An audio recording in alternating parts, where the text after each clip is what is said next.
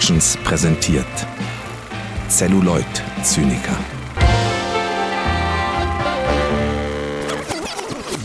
Und damit herzlich willkommen zur allerersten Ausgabe von Celluloid Zyniker, dem Filmpodcast von Tucker Productions mit meinem guten Freund an, mit, mit dem guten Freund an meiner Seite. Das machen wir nochmal.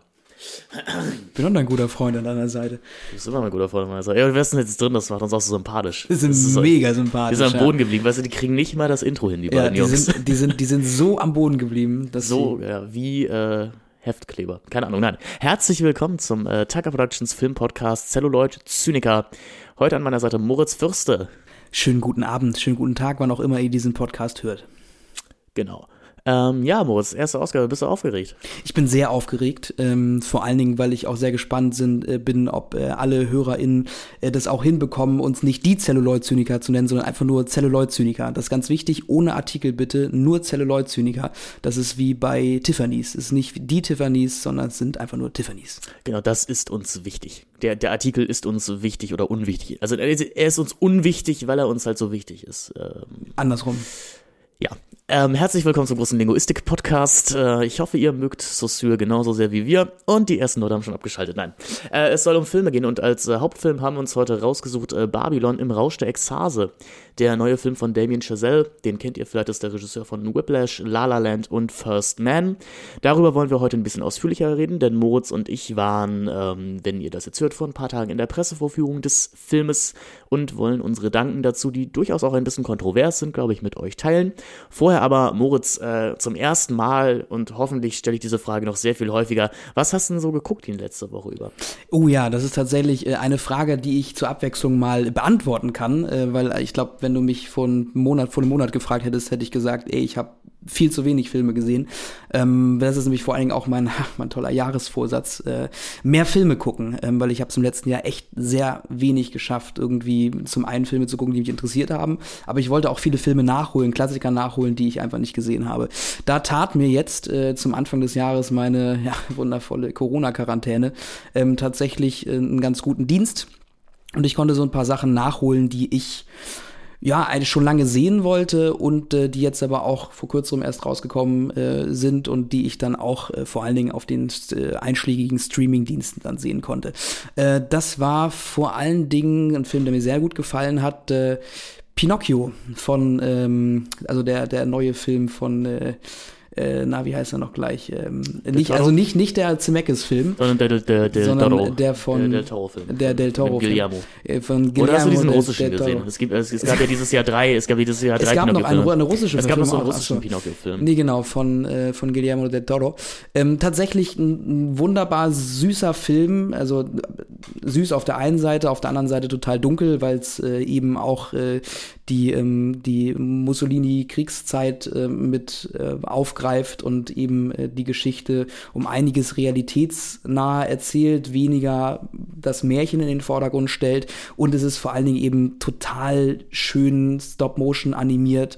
Ähm, allein visuell ist das Ding einfach atemberaubend und wunderschön. Es hat ein paar komische Musical-Nummern drin. Ich glaube, da muss man irgendwie drüber hinwegkommen, aber ansonsten auf jeden Fall ein Film, der im Moment auf Netflix äh, auch verfügbar ist und auch, äh, glaube ich, auf die Oscars schielt, äh, schielt und da auch schon an einigen Stellen auf jeden Fall, ähm, ich glaube, schon eine Nominierung hat, auch was irgendwie bester Soundtrack angeht irgendwie, oder bester Song, äh, ist, da, ist da ein Song äh, nominiert. Aber ich denke mal, da wird auch noch weitere äh, Nominierungen bekommen. Äh, die sind, glaube ich, noch nicht alle raus. Ne? Nee, ich glaube, die kommen irgendwie nächste Woche oder so. Ja. Also Golden Globes waren oder sind gerade, waren gerade, ne? Ja, ich glaube, die sind gerade durch. So gut sind wir vorbereitet. Ja, habe ich mich aber auch nicht, nicht detailliert mit beschäftigt. Auf jeden Fall sehr schön, wenn ihr die Möglichkeit habt, das auf Netflix zu schauen. Äh, schaut da auf jeden Fall mal rein. Ähm, ist auf der, anderen, auf der einen Seite echt tragisch, aber auf der anderen Seite wirklich süß und sehr schön. Was fürs Herz, ich sagen. Finn, was hast du gesehen? Ähm, ja, nicht so viel äh, Spannendes, würde ich sagen. Sogar, ich fange mal mit einem Film an. Ich habe ein paar Filme geguckt, mit denen ich mich auf tatsächlich Babylon vorbereitet oder nochmal nachbereitet habe. Ähm, Aber, also ich habe auch mit Ansage einen schlechten Film geguckt, von dem ich auch äh, wusste, dass er sehr schlecht ist, aber ich weiß nicht, wie es dir geht. Manchmal reizt einen das ja so am meisten, wenn wirklich irgendwie deine ganze Letterboxd-Bubble so einem Film einen halben Stern oder einen Stern gibt ähm, und der auch so eine 1,3, glaube ich, Durchschnitt hat, dann ist man ja schon so, und das war eine Mainstream-Produktion, das da denkt man sich schon so, alles klar, das muss man sich mal angucken. Ich habe mir äh, Jeepers Creepers Reborn angeguckt. Das ist ähm, ein, ein Remake, ein, ein Reboot der Jeepers äh, Creepers Reihe. Ähm, kennt ihr vielleicht die, das lief häufiger auf Kabel 1, daher kannte ich diese Reihe.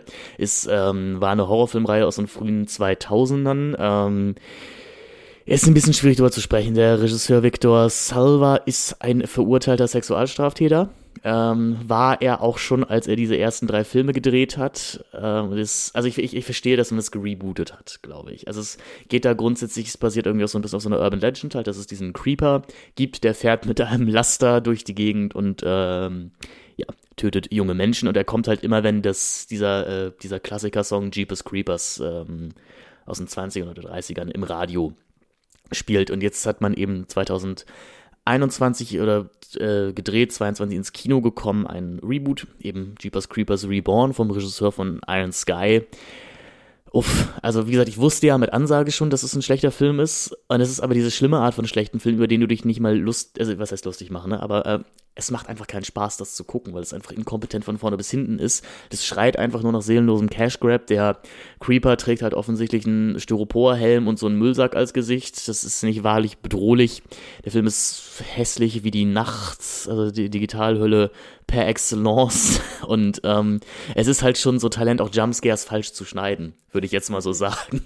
Also, dass du halt merkst, was, was der Film machen wollte, aber. Du merkst, ah, hättest du da, da den Schnitt vielleicht ein, zwei Frames früher. Genau, es ist halt wirklich, der, der Schnitt ist ein bisschen zu viel. Du würdest halt zum Tonmann sagen, ja, fast so, aber setz doch bitte den Effekt noch Sekündchen früher und dann, dann haben wir es. Oder du, du musst den, die, die, die Sync nochmal ein bisschen besser aktivieren. Das ist aber auch eine Kunst, schlechte Jumpscare. Also ich meine, es ist ja sowieso, Jumpscares werden ja sowieso als also häufig als, also als, als, als Symptom eines schlechten Horrorfilms bezeichnet mittlerweile, weil sie ja eben so über sind.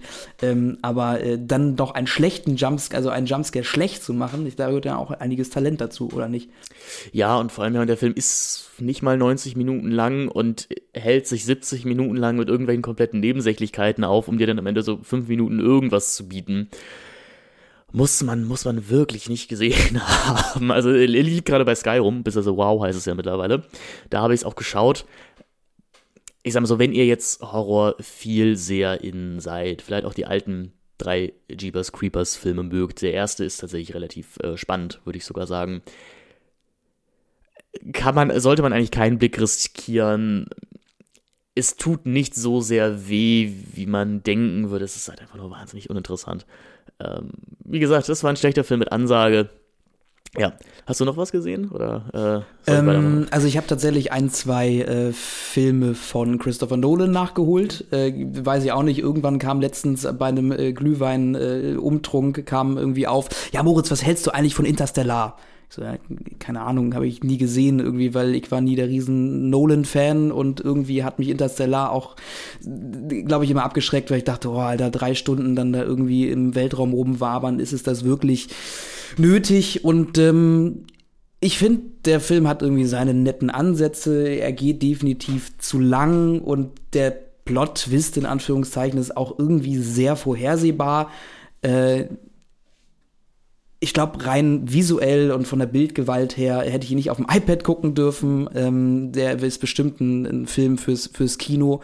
Ähm, die Denkanstöße sind ganz nett, aber im Endeffekt äh, hat er mir jetzt auch nicht super viel gegeben. Ich habe auch Tenet noch gesehen, ähnliches Phänomen, auch nette Denkanstöße, aber im Endeffekt hat es mich nicht so gecatcht. Also ich war tatsächlich ähm, nicht so überzeugt von diesen beiden Nolan-Klassikern in Anführungszeichen ja mittlerweile, die ich mal nachholen wollte. Äh, da habe ich also auch nicht so wirklich viel äh, zuzusagen. Also das Ende von Interstellar, weiß ich nicht, ob das physikalisch und äh, überhaupt irgendwie so ja, irgendwie möglich ist. Das ist doch alles echte Physik, was du in äh, Ja, naja, aber es basiert ja also halt immer zu einem Teil auf ja, tatsächlich. Ja, natürlich, natürlich. ich, ich ne? wollte, ich wollte so, gerade so diesen, den typischen Nolan-Fanboy emulieren, der dir da sagt, das stimmt alles ja, genau, das ist halt dann immer so die Frage. Aber ich, also entweder, also wenn es auf physikalischen Gesetzen beruht, dann finde ich es spannend. Mhm. Und wenn das halt einfach nur Phantasma ist, dann äh, frage ich mich halt, wie strunzdämlich kann so ein Ende sein. Ja, und es ist, es ist, es ist jetzt auch, sage ich mal, eine Wendung, die man auch im Sci-Fi-Kino schon ein- oder zweimal vorher gesehen hat.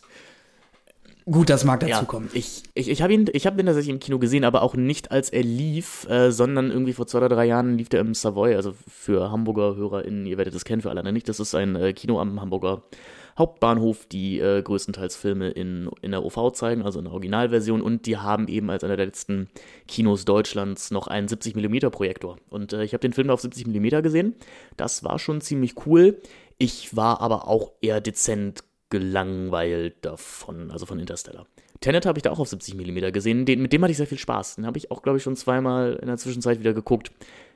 Tenet, Tenet finde ich super, ist super unterhaltsam, ähm, aber auch, ich glaube, das Gefühl habe, dass Nolan mir da gar nichts mehr sagen möchte. Also, dass er halt einfach nur versucht, so ein spannenden, relativ mitreißenden Actionfilm zu drehen. Naja, und vor allen Dingen dieses Gimmick halt wirklich bis zum Ende auszuschlachten. Also diese ganze Rückwärtsgeschichte, die tatsächlich visuell auch sehr gut funktioniert und auch irgendwie ein logisches, also da, da finde ich, existiert nicht so das, das krasse Plothole, wo du sagst, das ergibt ja im Endeffekt gar keinen Sinn, sondern so in der Geschichte und in der Welt, wie es erzählt wird, ähm, schließt sich am Ende ja der Kreis und ja. du sagst irgendwie, es ist sinnvoll, wie es erzählt ist. Von daher war ich jetzt mit Tenet auch eher äh, versöhnlicher unterwegs als mit, als mit Interstellar. Ja. Genau, ich könnte kurz nur noch einmal erzählen, ich habe mir, ich bereite ja gerade so eine Ringvorlesung vor an der, an der Uni Hamburg, wo wir auf die besten Filme der 2010er Jahre zurückblicken sollen und äh, wie es sich gerade begab, ist seit gestern, wenn ihr das hört, also ähm, egal. Also vielleicht gu guckt mal bei Mubi rein, eventuell ist da noch der Film ähm, Killing Them Softly von Andrew Dominic verfügbar. Sowieso einer meiner Lieblingsregisseure und den Film liebte ich auch vorher schon, habe ich jetzt glaube ich zum fünften oder sechsten Mal gesehen. Das ist ein im weitesten Sinne Gangsterfilm mit Brad Pitt als Auftragskiller der von der Mafia angeheuert wird, um ein ähm, Pokerspiel, das überfallen wurde, zu rächen praktisch. Also die Leute zu finden, die das Pokerspiel da überfallen haben. Das Spannende ist, ähm, der Film ist in der Weltwirtschaftskrise 2008 angesiedelt und äh, wird immer parallel geschnitten mit Obamas Wahlkampf. Also im Laufe dieses Filmes äh, wird Obama dann, also am Ende des Films wird Obama Präsident ähm, und seine Reden kommentieren die Handlungen praktisch. Also es geht halt sehr viel um ein Gangstertum, das auch von der Armut bedroht ist, weil eben die gesamte Weltwirtschaft am Boden liegt und äh, was man eben als Gangster jetzt macht. Äh, wenn man kein Geld mehr verdient. Also so ein bisschen auch das, wo so die Sopranos in so der vierten, fünften Staffel ein bisschen drauf eingegangen sind. Finde ich, ist ein wunderbarer Film, richtig super. Wurde, glaube ich, damals ein bisschen falsch vermarktet, vor allem hier in Deutschland, als so ein bisschen so ein Tarantino Guy Ritchie Wannabe Ding, das ist halt überhaupt nicht. Es ist ein sehr ruhiger Film mit dann doch zwei, drei sehr eruptiven Gewaltmomenten, die durchaus hart sind. Äh, man hätte, also hat eine 16, ähm, finde ich auch berechtigt. Man hätte, glaube ich, mit einer spießigeren FSK vielleicht auch über eine 18 reden können. Ähm, es ist aber ein grandioser Cast, der wie gesagt von Brad Pitt angeführt wird. Dann haben wir noch James Gandolfini, äh, wie gesagt aus den Sopranos dabei, äh, Ray Liotta aus äh, Goodfellas, Ben Mendelssohn äh, kennt man auch noch. Ähm, super Film. Also wenn ihr den, Film noch nicht äh, kennt, würde ich äh, Killing Them Softly auf jeden Fall empfehlen. Allein für das großartige Endzitat von Brad Pitt, was er bringt, nämlich äh, Amerika ist kein Land, Amerika ist ein Business. Ja, der gute, der gute Brad Pitt, der wird später bestimmt auch noch eine Rolle spielen äh, bei unserer Diskussion, aber dazu später mehr. Ähm, ja, ich habe noch zwei Sachen, über die ich noch ganz kurz irgendwie sprechen wollen würde. Und zwar ist das zum einen äh, die Serie 1899. Ähm, das ist ja die Serie von äh, Janche Friese und Baran Bo Oda, die ja auch schon Dark gemacht haben und damals auch äh, den tollen Thriller Who Am I mit äh, Tom Schilling in der Hauptrolle. Äh, ein wahnsinnig spannender äh, IT-Thriller. sprichst du gerade in Anführungszeichen? nein, also ich hoffe, man hört die Ironie aus meiner Stimme überhaupt nicht raus. Aber ähm, ja, genau. Also man kennt sie vielleicht eher als die MacherInnen von Dark. Dark. Ähm, wie ich finde, bis zum Ende der zweiten Staffel hervorragende, tolle Serie, vor allen Dingen aus dem deutschen Lande. Ich finde es zwar immer doof, dass man es immer dazu sagen, also sich gezwungen fühlt, das immer dazu zu sagen, obwohl es bei der Serie eigentlich gar nicht nötig ist. Die ist toll besetzt, vor allen Dingen geil gecastet und erzählt halt auch irgendwie eine, eine, eine auch, auch wie ähnlich wie bei Tenet eine Geschichte, die irgendwie am Ende abschließt. Und das finde ich irgendwie immer wichtig bei Serien. Häufig hat man das dann ja, ähm, dass das dann irgendwann verläuft und man bekommt noch eine Staffelverlängerung, noch eine Staffelverlängerung und irgendwie entfernt man sich dann am Ende vom eigentlichen Kern der Geschichte, ähm, um halt einfach noch sich irgendwas aus der Nase zu ziehen, um diese Geschichte weiter zu erzählen. Ähm, das hat, was bei Dark gut funktioniert hat, ähm, haben die irgendwie mit einem ähnlichen Rezept bei 1899 auch nochmal probiert. Also man konnte an verschiedenen Handlungssträngen irgendwie sehen, in welche Richtung sie wollten und hatte auch irgendwie das Gefühl, dass man es bei Dark genauso nur mit ein, zwei anderen Charakteren schon mal gesehen hat. Äh, und was ich jetzt vor allen Dingen schlimm finde und warum ich jetzt auch sagen würde, Leute, guckt die Serie einfach nicht, fangt sie nicht an, denn sie wird nicht verlängert. Also die war mal ausgelegt für drei Staffeln, ganz ursprünglich. Ähm, und so war es ja auch bei Dark, dass sich auch erst nach der dritten Staffel tatsächlich alles, dieser ganze Kosmos erschlossen hat und dass du gesagt hast, ah, okay, jetzt verstehe ich auch, warum das so sein musste, wie es da sein musste. Ähm, jetzt fragt man sich halt am Ende der ersten Staffel von 1899, äh, ja, ich hoffe, da kommen noch Antworten, weil ich glaube, da werden also in der gesamten Staffel viel mehr Fragen aufgeworfen als Antworten gegeben.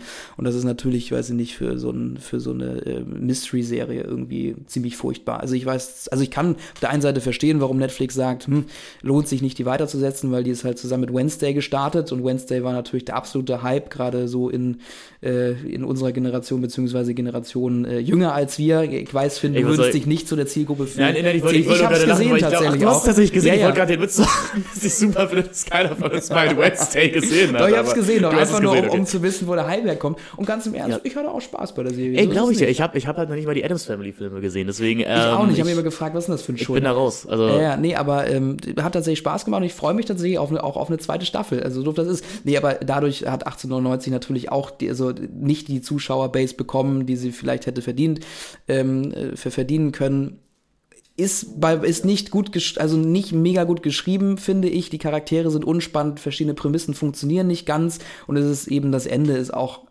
in Anführungszeichen recht faul.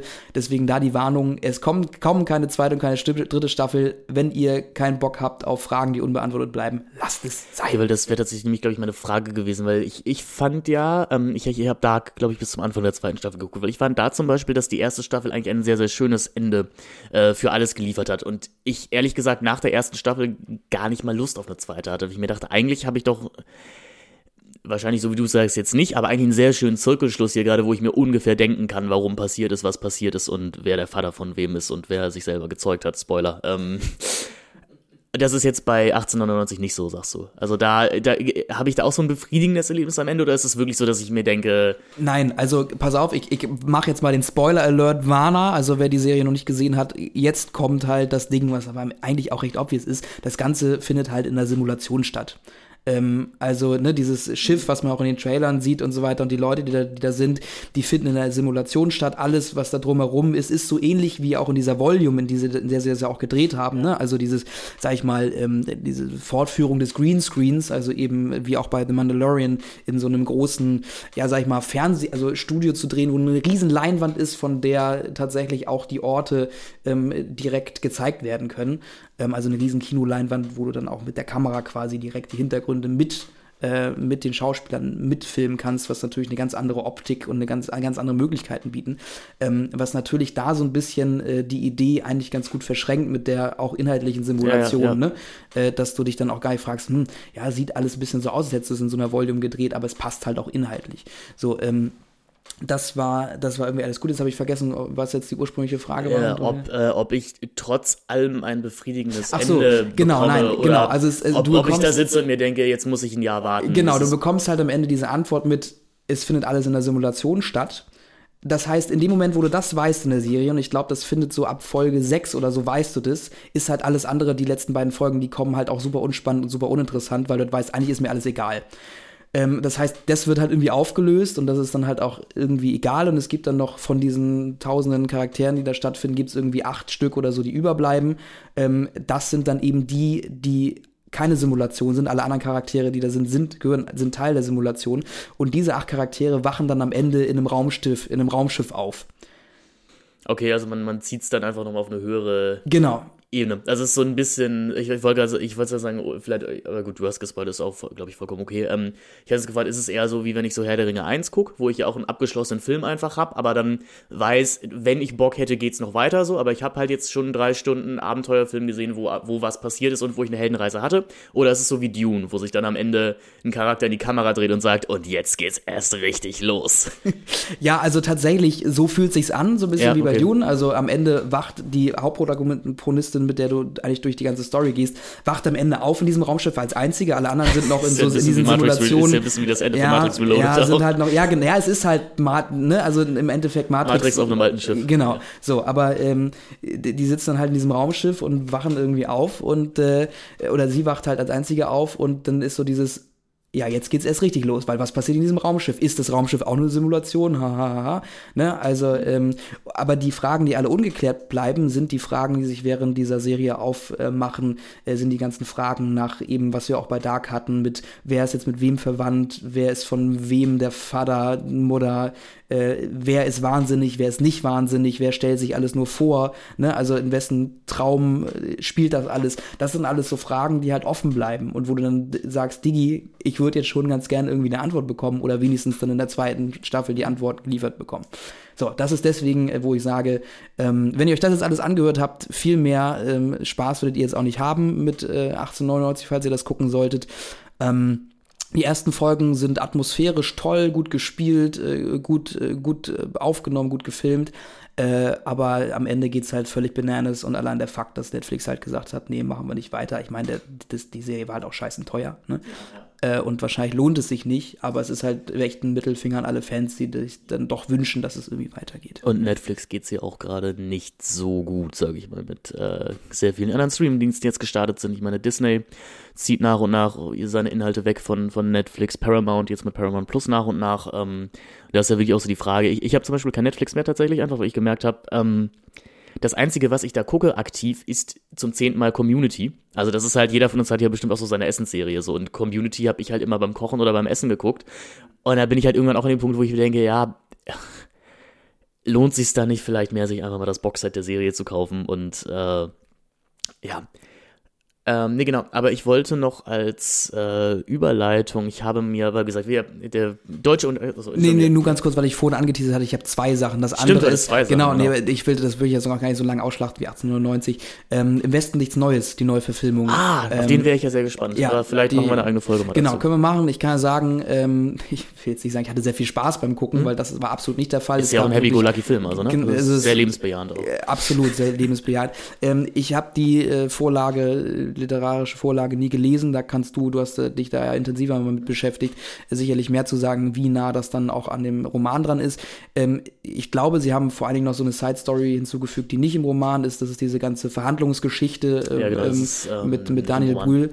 Ähm, also handwerklich sehr sehr auf einem absolut internationalen Niveau, also gar nichts zu meckern, das ist atemberaubend. Also ist natürlich, ist irgendwie ein Mischmasch aus allen Kriegsfilmen, die jetzt auch die letzten Jahre so rausgekommen sind, also vor allen Dingen 1917 äh, oder eben auch, äh, was ist noch so rausgekommen? Äh, Soldat James Ryan ist jetzt schon ein bisschen ist her, ein bisschen aber, her, aber, was, ähm, äh, aber grundsätzlich gab es noch hier Hacksaw Ridge von Genau, Hacksaw Ridge ist auch ein bisschen drin, ja. also irgendwie alles so ein bisschen zusammengemanscht vom Look her. Ne? Ich, aber, ich, ich fand es sah immer sehr interessant glatt geleckt, obwohl es so dreckig war aus in den, in den in den Trailern und so. Also so so ein inszenierter Dreck. Ich weiß nicht, ob du weißt, was ich meine, so, ne? Aber. Ja, so ein bisschen, so ein bisschen das, was auf einer Theaterbühne passiert, wenn ja, die sich ja, im Dreck ja. wälzen, ne? Also genau. so ein bisschen hat es auch manchmal Vibes, äh, die in die Richtung gehen. Aber ich fand ihn dann doch schon erstaunlich hart und auch erstaunlich dreckig an vielen Momenten, wo doch echt also da hat es mir schon, also ich hatte Schwierigkeiten hinzugucken teilweise.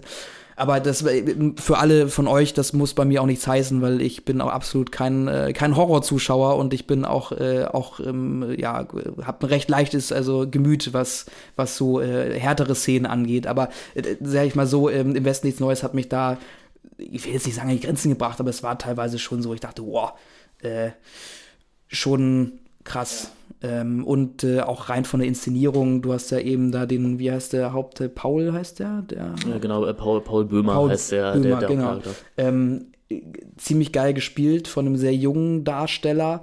Ähm, und auch wie das Ganze erzählt ist, also quasi aus seiner Perspektive, aus seinen Augen, aber dann auch so, dass du merkst, er ist halt auch nur einer von vielen. Also er könnte halt durch jeden anderen Soldaten, jungen Soldaten ersetzt werden. Äh, aber das ist ja, denke ich, auch ein, auch ein Thema, was ja auch in der Literatur, also in der literarischen Vorlage auch äh, ein Thema ist, oder? Ist er auch ja, so austauschbar? Der ähm das Spannende, also ich, ich habe mich unter einem sehr bestimmten, oder ich glaube, es ist, ich würde echt, ich würde echt gerne einen eigenen Podcast drüber machen. Ähm, lass uns mal sagen, du, du empfiehlst die Neuverfilmung, ich will sie nämlich unbedingt auch noch sehen.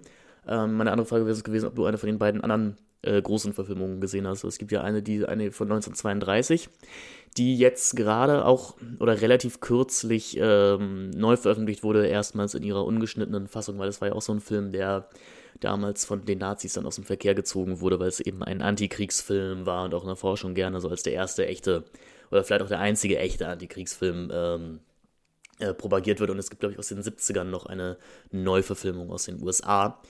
Ich hätte jetzt diesen 2022er ähm, in der Presseverführung sehen können, bin aber äh, zu früh gekommen. Also ich, ich stand halt eine Stunde zu früh vorm Kino, war mir dann nicht sicher, ob das wirklich der Tag ist, hatte die Einladung nicht mehr dabei und dachte mir dann so, ja, stelle ich jetzt eine Stunde am Hauptbahnhof rum, dachte mir, nee, ist eigentlich auch nicht wert. Ähm, bin dann wieder gefahren und ja, ich hätte einfach noch eine Stunde warten müssen.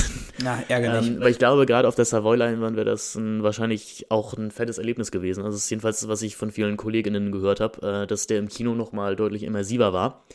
Ich glaube, für zwei Tage lief er dann ja auch in Deutschland hier irgendwie im Kino. Muss das er macht ja, Netflix dann ja gerne für, für die Oscars.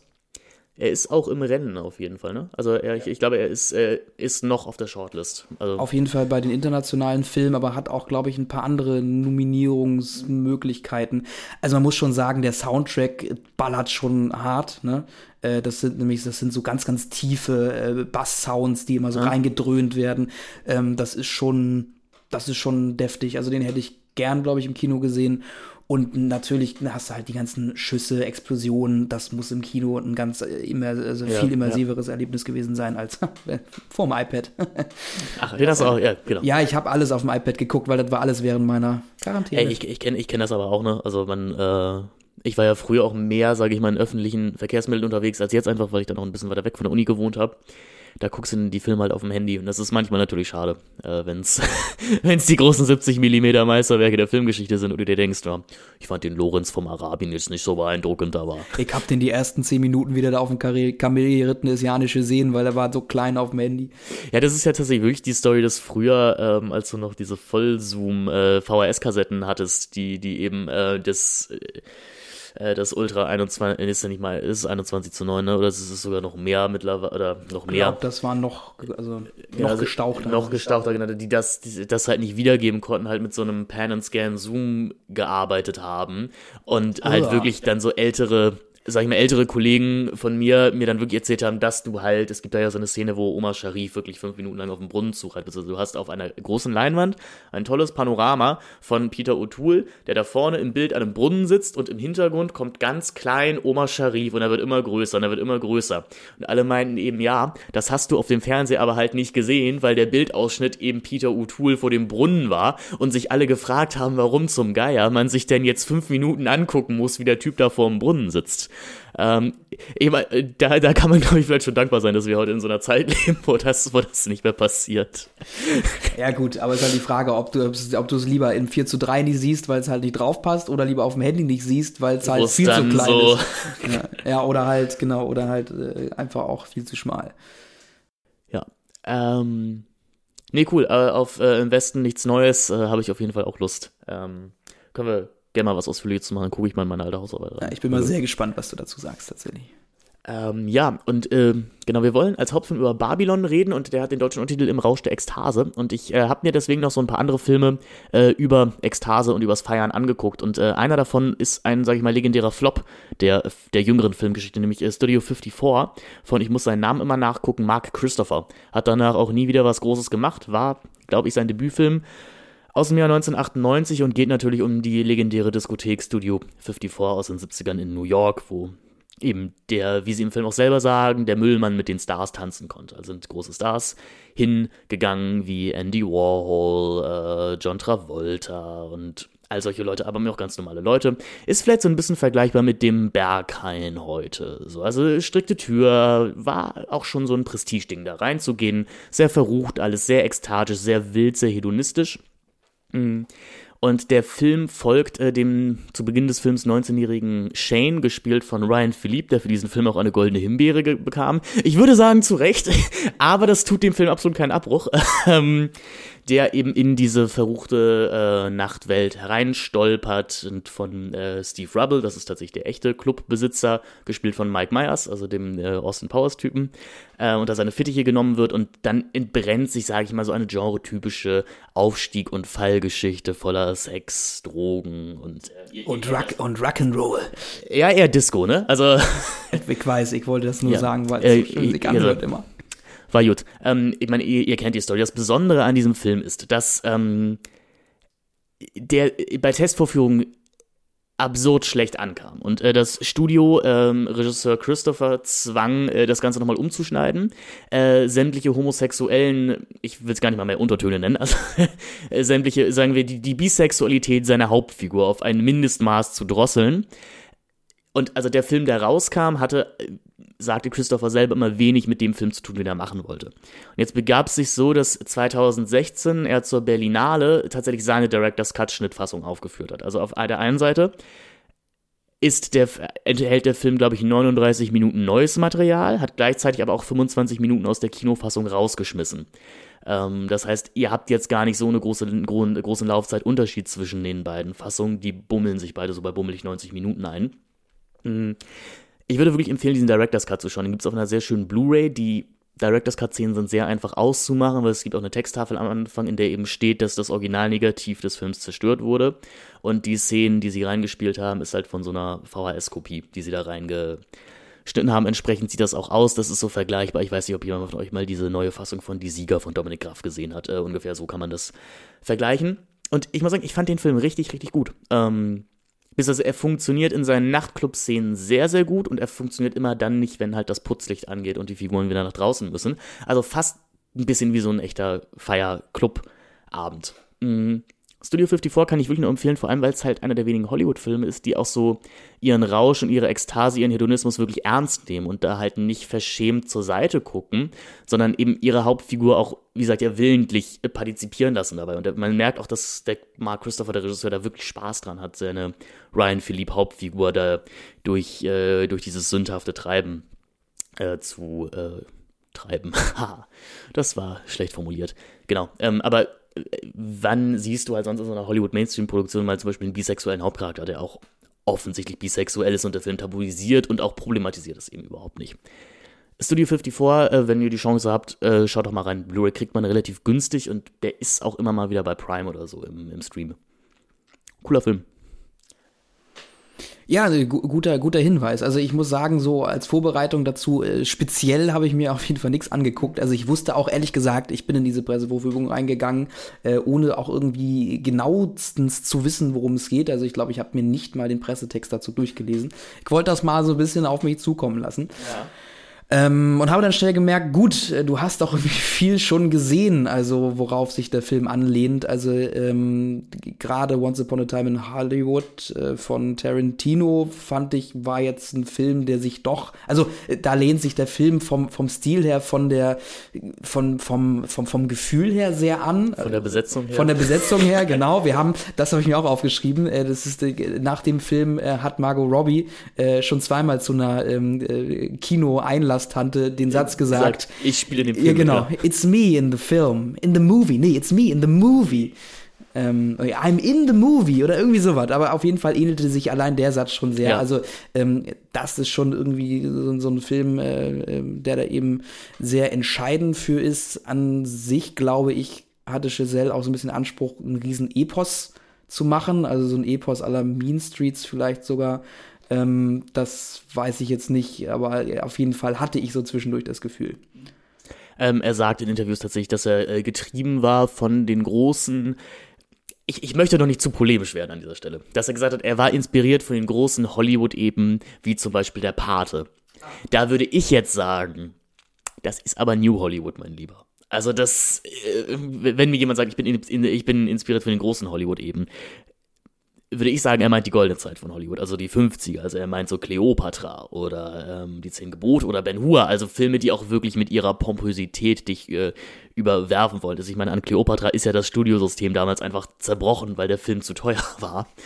Ähm, und diese New Hollywood eben, klar, da gab es auch sowas wie Heaven's Gate, woran dann halt New Hollywood zerbrochen ist, weil der Film zu teuer war und weil man dem Regisseur zu viele Freiheiten gelassen hat. Aber diese New Hollywood eben funktionieren ja eigentlich anders. Also es sind ja eher charaktergetriebene Filme dann zum Beispiel, während eben diese äh, goldenen Hollywood-Filme eher materialgetrieben sind.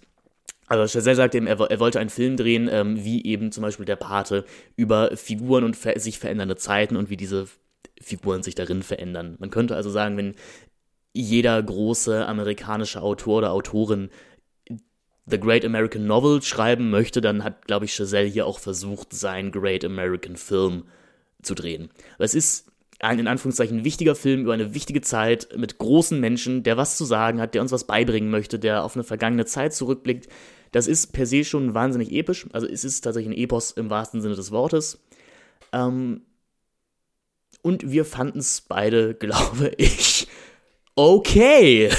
Genau, ja, okay, mit mal Ausschlägen in die Richtung, mal Ausschlägen in die Richtung. Äh, ich glaube, im Endeffekt gibt es ideologisch viel zu kritisieren, ja, ja. wo wir auch gleich auf jeden Fall drauf eingehen werden. Ähm, man muss halt dazu sagen, handwerklich, und auch da werden wir noch mal detaillierter drauf eingeben, kann man da gar nichts zu sagen. Also ich glaube, wenn der Film bei den Oscars gut ist, mit Avatar hast du natürlich einfach rein technisch einen sehr, sehr schwierigen Mitstreiter. Ähm, wirst du da, also wäre wär ich jetzt nicht nicht angewidert, wenn der viele von den technischen Kategorien ich gewinnt. Ich glaube auch, also eine, eine Kamera eine Kamera, eine Ausstattung. Äh Ausstattung auf jeden Fall. Ähm, da werden wir vielleicht dann nochmal drauf rein, eingehen. Ich weiß jetzt nicht, womit wir am liebsten anfangen. Hast du eine also, Präferenz? Wir, wir könnten ja einmal äh, grundsätzlich erklären, worum es geht. Äh, vielleicht für die Leute, die den Film noch nicht gesehen haben. Ähm, oder vielleicht noch überlegen, ob sie rein möchten. Also, äh, Babylon, ich, ich, muss den dummen deutschen Untertitel im Rausch der Ekstase. ich ich habe den ja vorher auch nicht gelesen. Ich dachte so. ist es nicht eigentlich falsches again? Deutsch im Rausch der Ekstase? Wie jetzt es denn? Was wäre denn für dich richtig?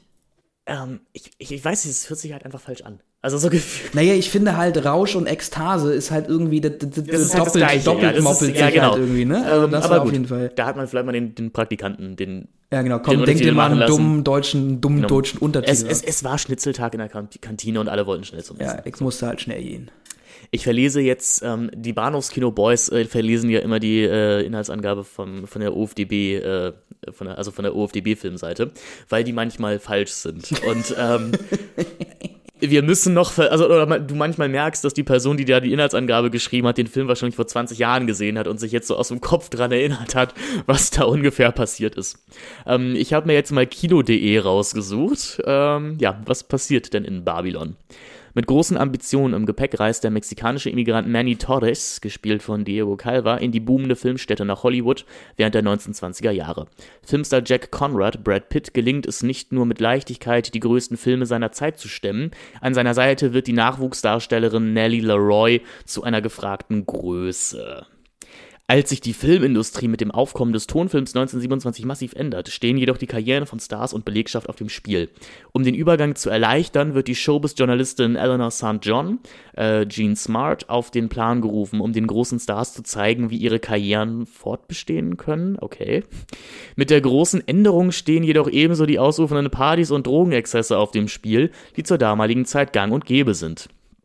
Äh, ja, das ist die Inhaltszusammenfassung von Kino.de.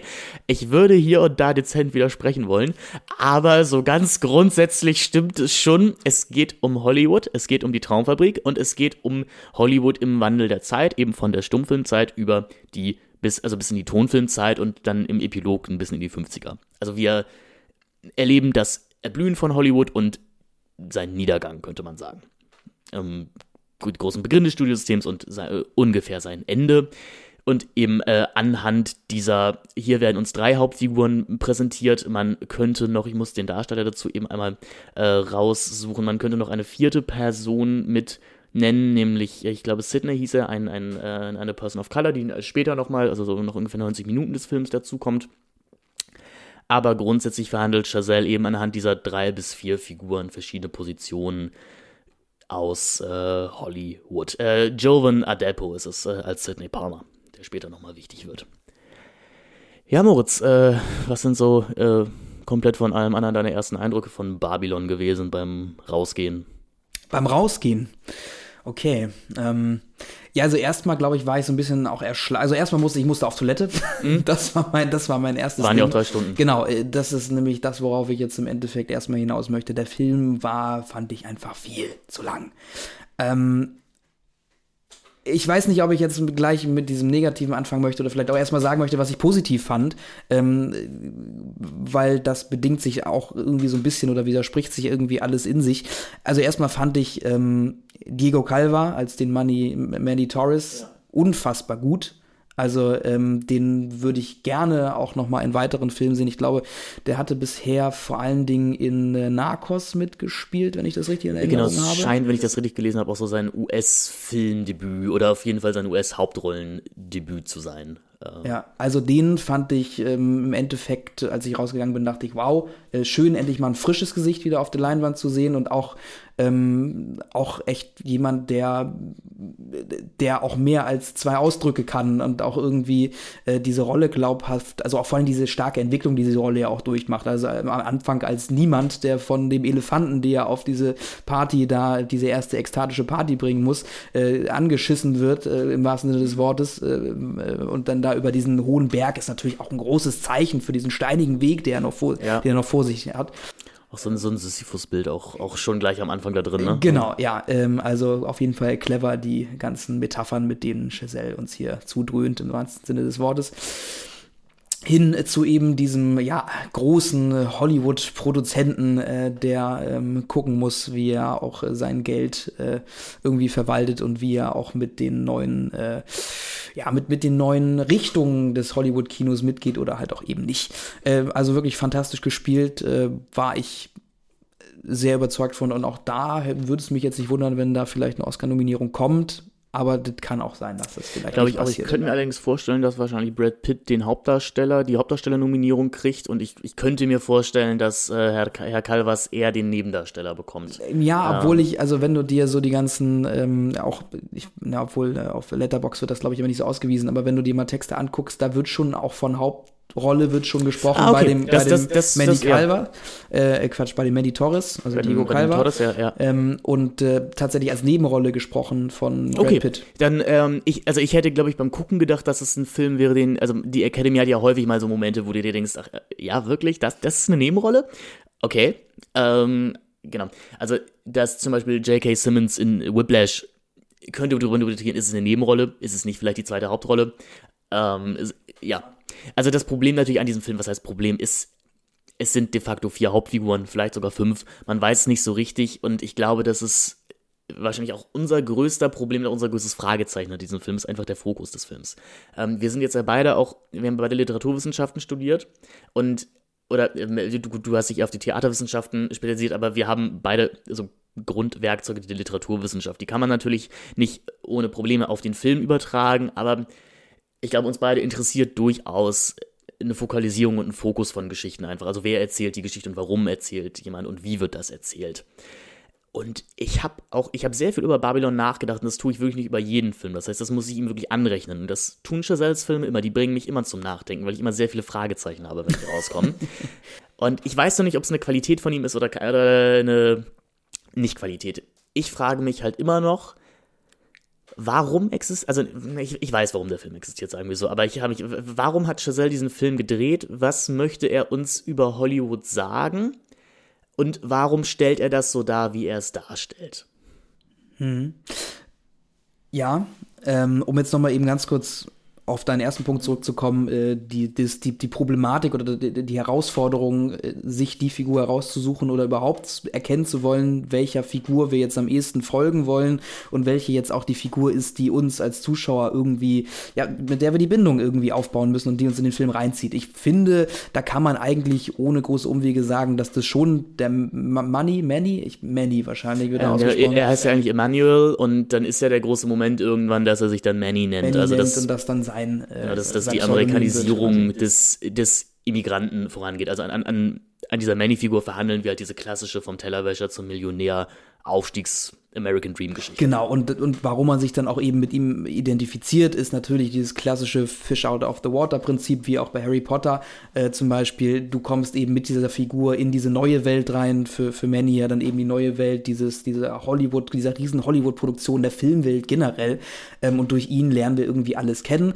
Lernen wir auch so ein bisschen äh, mit, mit der Figur von äh, Margot Robbie. Äh, Margot Robbie. Ich Margot wollte, Robbie. Robbie. Nee, ich wollte hier Laroy, wie heißt sie noch mit Vornamen? Äh, Nelly. Nelly, Nelly Laroy. Leroy. Leroy. Ähm, lernen wir sie auch so ein bisschen aus ihren Augen kennen. Dann natürlich die andere Seite. Also das ist schon jetzt nicht ganz so doof gemacht, dass du eben halt die quasi Blicke hinter die Kulissen eher mit dem Manny ähm, mitbekommst und die, und die Sachen, die eben vor der Kamera stattfinden, eher mit, ähm, mit, der, mit der Nelly. Ähm, trotzdem ist der Fokus halt nicht da. Und ich habe mich halt schon auch gefragt, wozu jetzt noch diese Jazzmusiker-Geschichte so dringend notwendig gewesen wäre. Also Brad Pitt, okay, wollte er wahrscheinlich gerne haben und ist natürlich auch irgendwie dann derjenige, so ein bisschen auch die Vaterfigur, vielleicht irgendwo ein bisschen, die eben äh, auch so ein bisschen erklärt und auch zeigt, äh, wie das aussieht, wenn man eben alles erreicht hat, was man erreichen kann. Natürlich hat dann auch der seine Fallgeschichte, aber anderes Thema. Ähm, aber ich habe halt eben diese, diese Jazz-Figuren nicht ganz verstanden. Also nur vor dem Hintergrund, dass, dass wir alle wissen, dass äh, Chazelle ein großes Fable für den Jazz hat. Er ist natürlich, also diese Sydney-Figur ist natürlich, sage ich mal, die einzige komplett, komplett integre Figur des ganzen Films. Beziehungsweise die einzige Figur, die die damit die ihre Prinzipien brechen muss. Also es müssen alle irgendwann, aber er ist der Einzige, der danach aussteigt.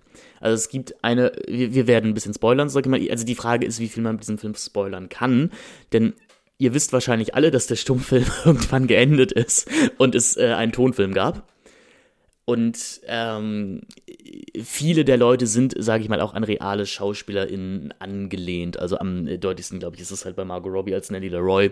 Die ist so ein bisschen so eine Auto, oder so eine, eine fiktive Bearbeitung von der Schauspielerin Clara Bow, die auch so sollte, als das erste It-Girl der 20er galt. Und diese Sydney-Figur geht jetzt eben als eine der ersten People of Color in das Hollywood-Business, wird von dem Money Torres da auch reingebracht, weil dem ein sehr gutes Gespür für einen neuen Markt hat oder für, für sich für die für die sich verändernden Zeiten in Hollywood. Und dann gibt es eben einen, fand ich auch sehr niederschmetternden Moment, in dem ähm, Manny eben den Sidney zwingt, sich so eine Theaterschminke äh, aufzuschminken, damit seine Haut in den Studioscheinwerfern und dann am Ende auf dem Film auf der Leinwand besser aussehen würde. Oder, oder sich quasi den anderen. Äh, genau, den, oder den, äh, genau, es, genau, es geht so ein bisschen um, um Studiolicht und den anderen People of Color an, äh, annähert, damit es ein, ein gleiches Bild gibt, in Anführungszeichen jetzt hier alles gerade, ne?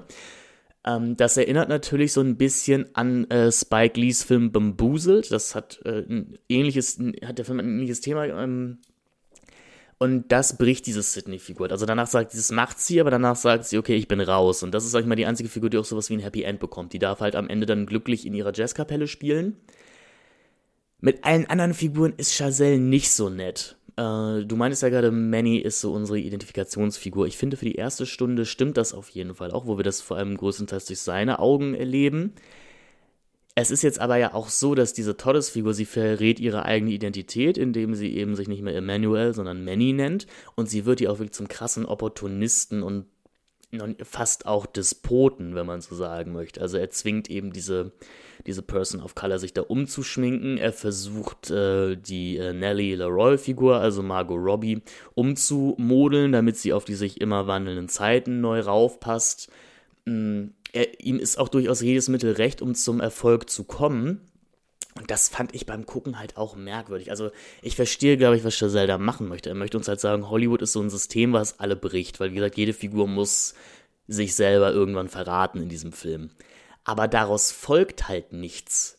Also da, da gibt es keinen kathartischen Moment für die Figuren raus. Es ist jetzt, er hat ja den Paten als Referenzbeispiel selber genannt. Es gibt halt nie den Moment, es gibt halt nie diesen Michael macht die, lässt die Tür vor Kay schließen Moment, wo du als Zuschauer auch merkst, oh, jetzt ist es wirklich äh, irreversibel eine andere, ein anderer Mensch geworden. Dafür ist Chazelle dann halt zu unentschlossen, so vor echten Konsequenzen. Fand ich dann dabei. Also es, es ist so die Illusion irgendwie von da, da passiert jetzt wirklich was. Genau, also es gab, stimme ich dir zu, also ich will jetzt nicht sagen, so, dass es den kathartischen Moment nicht gab. Es gab schon so ein paar Momente, wo du dann schon auch irgendwie so ein paar Momente hattest, wo ich dachte, oh, okay, jetzt langsam, ne, äh, merkt das oder äh, kann, kannst du da was erkennen? Aber es gab, es war irgendwie so ein, so ein Schnips und auf einmal in der einen Szene, von der einen Szene auf die anderen war er irgendwie dieser andere Typ. Ja, genau, also ja. das war irgendwie auch sehr viel durch Maske und irgendwie Haare auf einmal nach hinten gegelt und nicht mehr irgendwie vorne so ein bisschen runterhängen lassend. Ähm, aber es war irgendwie auf einmal ein Change von so 180 Grad einmal gewendet, so gefühlt. Genau, was, was ja auch funktionieren kann, oder das will ich gar nicht sagen. Ich glaube, das Problem des Films ist eben, dass er in seiner dritten, mit Beginn seiner dritten Stunde man kann fast sagen, ist, jede dieser Stunde ist fast ein eigener Film schon irgendwie wieder. Aber in dieser, mit Beginn dieser dritten Stunde schlägt der Film plötzlich wieder eine Wandlung ein, wo er plötzlich wieder ganz große Gefühle von uns möchte, wo wir vorher halt zwei Stunden eher sehr distanziert, vielleicht, wenn nicht sogar angeekelt auf die Figuren geguckt haben. Das wäre nämlich auch mein nächster Punkt, dass ich finde, dass Chazelle seinen Figuren halt überhaupt keine Empathien gegenüber zeigt oder aufbringen kann. Ich glaube, er mag, also ich hatte das Gefühl, er, er, er mag die nicht wirklich. Er, er, erniedrigt sie fast alle dauerhaft. Also wie gesagt, Torres wird ganz zu Beginn des Films halt von diesem äh, Elefanten, von der Elefantenscheiße. Ja, wo, man sich, wo man sich auch generell durch den ganzen Film fragen muss, äh, wie nötig sind äh, diese äh, genau. ganzen ähm, äh, Fäkalien. Fäkalien. Genau, Margot Robbie kotzt mehrmals im Film. Ähm, bei Brad Pitt weiß ich es gerade gar nicht mehr. Ich glaube, Brad Pitt Pinkel. Nee, äh, nee es, es, gab ganz am Anfang in dieser ersten äh, Partysequenz gibt es dann Golden Showers auf genau, irgendwelche Golden Showers auf einen natürlich auch komplett übergewichtigen Produzenten, der aussieht wie ein Walross. Ich weiß gar nicht mehr, was mit Brad Pitt passiert, aber äh, gut, Brad Pitt weint dann irgendwann sehr viel, ja, was. Ich, ich glaube, äh, Manny, äh, Manny pinkelt, pinkelt sich noch sich ein, ein, irgendwann. Ja. Und das kann man ja auch machen, das will ich gar nicht sagen. Also man, man kann ja auch, sage ich mal, diese Art der derben römischen Satire jetzt fast schon, also irgendwie Satirikon oder sowas, verfahren. Das Problem ist aber, dass ich das Gefühl habe, dass der Film dann teilweise doch wirklich echte Empathie mit seinen Figuren von uns fordert, wenn eben nämlich Brad Pitt als Jack Crawford am Ende seiner Karriere und auch fast seines Lebens zusammenbricht und merkt, dass er ja so ein Schnips in Candle in the Wind ist, um es mit Elton John zu sagen. Also dass, dass, dass er das, wofür er sein Leben lang gelebt hat, dass es jetzt egal ist, weil er eben nicht sprechen kann und deswegen für den Tonfilm nicht mehr relevant ist das soll uns, glaube ich, schon berühren. Aber wenn, wie gesagt, der Film mir ihn vorher als den lustigen Trinker gezeigt hat, dann fällt das irgendwie sehr schwer, weil ich mir auch denke, es ist sehr schizophren, was möchtest du denn jetzt von mir? Ähm, ich glaube, es funktioniert halt nur ein Modus, so den, den man dann konstant durchziehen muss. Margot Robbie macht ihre Sache grundsätzlich schon gut, finde ich. Ähm, vor allem gerade dieser erste Moment, wo sie in, auf die Party kommt und dieses rote Kleid trägt. Also, das ist wirklich ein Moment, wo ich sagen würde, also Margot Robbie war ja schon vorher ein Star, aber wenn sie vorher keiner war, das ist, das ist der Moment, wo Margot Robbie in den Film Olymp aufge, aufgehoben wurde. Also ich habe sie mir ja auch aufgeschrieben als ja. die Darstellerin, die den Film natürlich auch irgendwie mitträgt. Also mal davon abgesehen, die Kostüme äh, ja. sowieso der Hammer, die komplette Ausstattung, auch vor allen Dingen dieses Kostüm, da habe ich mir auch irgendwie ein, zwei Making-ofs zu angeschaut, dass sie da auch wirklich geguckt haben, dass gerade dieses erste Kostüm, was ja wirklich, also das ist ja schon, das ist, das ist, das ist so, es ist so einfach, aber halt auch irgendwie so schön, ne? Nee, also du, aber du siehst sie schon, ja, du siehst sie schon aus dem Auto aussteigen und genau und sie, da haben reißt sie, den Film einfach genau an. Genau und da haben sie dann dann aber auch, die, auch darauf geachtet, dass das eben äh, so ein Kostüm ist oder halt eine, eine Kleidung, äh, die zum einen super einfach sehr edel aussieht, mhm. aber auch so aussieht, als hättest du sie selber machen können. Genau, weil wir dann ja auch genau. irgendwann erfahren, äh, sie kommt eigentlich aus sehr ärmlichen Verhältnissen und ist wirklich nur zu dieser, dieser Party, zu dieser pompösen Party gegangen, obwohl sie ähm, in so einer, in so einer, ja, was war das da, in so, in so einem Loch, will ich fast sagen. Genau, sie, sie, wohnt da mit ihrem Vater. Äh, übrigens, also es, es, gibt auch sehr, es gibt sehr viele schöne Gastauftritte in den Filmen von, von auch bekannten Leuten. Also Eric Roberts, der äh, weniger bekannte Bruder von Julia Roberts, ist ja so ein B-Movie-Recke äh, spielt eben ihren Vater. Genau. Und sie schleicht sich eben mit Hilfe von äh, Emmanuel auf, auf diese große Filmparty, mit der der Film auch beginnt. Und wird da entdeckt und steigt dann zum großen Starlet der 1920er auf. Aber das ist ja auch das Postermotiv, sag ich mal, wie sie da durch die Menge getragen wird und diese Zigarette im Mund hat. Das ist vielleicht fast auch schon das Highlight des Filmes, aber das ist, das ist, würde ich sagen, wirklich Margot Robbie Star-Making-Moment. Also das ist, das ist es ist einfach ein, toll, also es ist einfach ein tolles genau, Bild. Es ist ein tolles Bild und ich glaube, das wird auch das Bild sein, wenn, wenn Gott bewahre, sie irgendwann stirbt. Das ist, das ist, glaube ich, das Bild, mit dem man sie, wenn sie jetzt nicht noch was Größeres macht, in Erinnerung behalten wird. Also, das, das ist ihr Marilyn Monroe steht überm, äh, überm, ne, über, über, über der U-Bahn und oder, äh, um nicht immer nur bei den Frauen zu sein, das ist ihr Richard Gere im Auto zu, äh, bei American Callboy. Nicht American Callboy, American Gigolo. Ihr wisst, was ich meine. Der Film selber mag diese Figur aber nicht, hatte ich sehr stark das Gefühl. Das macht Chazelle sehr gerne. Ich, ich weiß nicht, ob Chazelle ein Problem mit Frauen hat. Er hat auf jeden Fall ein Problem damit, gute Frauenrollen zu schreiben. Die Frauen in seinen Filmen sind eigentlich immer die, die entweder den Mann am Erfolg hindern, weil sie das große Ganze nicht sehen. Das ist bei Whiplash so, das ist auch bei First Man so. Wir erinnern uns, bei Whiplash beendet Miles Teller ja die Beziehung mit seiner Freundin, weil er eben sagt, du hinderst mich daran, Schlagzeuger zu sein. Und der Film ist da schon sehr auf seiner Seite. Also da, da wird die Freundin schon geframed als die hält dich halt auf. Und bei First Man gibt's halt immer so merkwürdige Schnitte, während Ryan Gosling da auch bei der NASA ist und die Menschheit voranbringt, auf halt seine Frau, die wird da von Claire Foy gespielt in dem Film, wie sie halt die Kinder hütet. Und man fragt sich auch immer so ein bisschen, Damien, was, was soll denn das? Und dann gibt's, bevor Armstrong, beziehungsweise Ryan Gosling als Armstrong dann ins All fliegt, eine Szene, in der seine Frau eben reinkommt und sagt, er solle sich bitte noch von seinen Jungs verabschieden, weil vielleicht kommt er ja nicht zurück, denn es gibt ja eine Chance, dass diese Raumfahrtsmission scheitert. Und der Film präsentiert uns das schon so, als dass sie hier gerade nicht versteht, wie ihr Mann sich opfert für Amerika. Also, dass das er ja für den Fortschritt lebt und sie hält ihn da mit dieser Familie auf. Das habe ich also das ist sowieso ein Gedanke, der sich viel findet in Chazelles Film. Dieses alles für den Fortschritt tun. Ich meine, du findest jetzt diese, diese, diese, diese Frage der, der Frauenfiguren bei Margot Robbie jetzt nicht so explizit in dem Sinne wieder, wie nee. du es jetzt gerade mit den anderen Figuren beschrieben hast. Du hast nur eben nur diese Szene, wo sie dann auf einmal äh, auch wieder zugeguckst äh, bei Manny, als er dann äh, schon äh, ein bedeutender genau. Produzent eigentlich geworden ist, wieder auftaucht und irgendwie genau, um sie reißt Hilfe, ihn ins Verderben. Genau, um, um seine. Hilfe bettelt und dann eben tatsächlich auch quasi eher zur femme fatale wird. das wollte ich auch gerade sagen. Das kann man natürlich jetzt gattungsmäßig wieder argumentieren, dass wir hier schon am Ende der 30er sind und eben die Noir-Filme ihren Einzug erhalten. Ich weiß aber nicht, ob ich das möchte. Ich weiß auch nicht, ob ich da Giselle so viel Credit geben möchte für. Ähm, ja, so richtig noir, ich würde es dann ja auch nicht. Nein, wird es nämlich eben auch nicht. Genau, das, das muss man. Es, wir bekommen in der letzten halben Stunde noch so eine verwaschene Gangstergeschichte erzählt. Das, ähm, also ich habe mir ja auch ein paar wirklich witzige Szenen notiert, ja, wo, ich da, wo ich dachte, ey, Toby die Maguire, ja, Tobey Maguire als der Gangsterboss ist schon. Äh Absolut, also alle Szenen mit Tobey Maguire sind schon einfach, also machen Spaß. Ja. Äh, das ist wirklich so, das muss man im Film auch lassen und äh, guckt ihn euch wirklich an, wenn ihr euch dafür interessiert. Das ist alles, was wir jetzt erzählen, sind halt wirklich eher so ideologische genau, Dinge. Und es ist natürlich auch sehr subjektiv. Wir freuen uns auch, wenn ihr das komplett anders seht. Dann bitte, bitte schreibt uns oder äh, schickt uns eine Sparnachricht. Wir freuen uns da wirklich sehr drüber. Also, weil wir sind ja auch noch nicht am Ende Ende mit unserer Meinung hier. Wir, ähm, wir bilden uns sie ja auch quasi, wir bilden wir uns sie auch, reden, indem wir uns gegenseitig Bälle zuschmeißen. Genau. Ähm, aber da muss man äh, zum Beispiel sagen, ich, ich fand äh, alle Szenen mit Tobey Maguire super witzig. Also erstmal seine Figur ist halt irgendwie der Hammer. Also einfach sehr einfach gestrickt, sage ich mal. Aber mhm. ich möchte Tobey Maguire öfter in solchen Rollen sehen. Ja. Also das hat echt gut funktioniert. Vor allem der, der Witzmoment war ja, ich hatte einen Trailer gesehen, in dem er drin war. Und ich, ich war ja im Gegensatz zu dir ähm, und äh, der Kollegin, mit der, mit, mit der wir dann zu dritter drin waren, ich war ja auf Toilette einmal so nach zwei Stunden. Und ich wusste ja, dass Tobey Maguire irgendwann in diesem Film auftaucht und dachte mir dann, ah, habe ich den jetzt verpasst? Und der war auch in so einer Schnipser-Wegwerfrolle dabei. Und er war vielleicht irgendwie so ein Produzent oder Schauspieler, der mal am Set rumsaß. Und dann drehte ich mich eben zu der Minu um und meinte, ah, wann kommt ein Tobey Maguire jetzt? Und das ist dann, das war dann genau der Moment, in dem plötzlich Tobey Maguire in diesem Stuhl saß. Und erstmal anfing, wie so, wie so ein Frettchen zu lachen. Lachen, ja man, man muss ja sagen, ich glaube, eine andere, äh, bevor wir gleich zu ihm zurückkommen, ein, ein anderer. Ähm, Babylon ist ein Film der Hypotexte. Also Babylon ist ein Film, der sehr klar inspiriert ist von vielen anderen Filmen, die sich mit Hollywood oder mit der Filmgeschichte auseinandergesetzt haben. Im Film, Film selber explizit als äh, Hypotext wird auf jeden Fall Singing in the Rain genannt. Das benennt der Film auch auf jeden Fall genauso.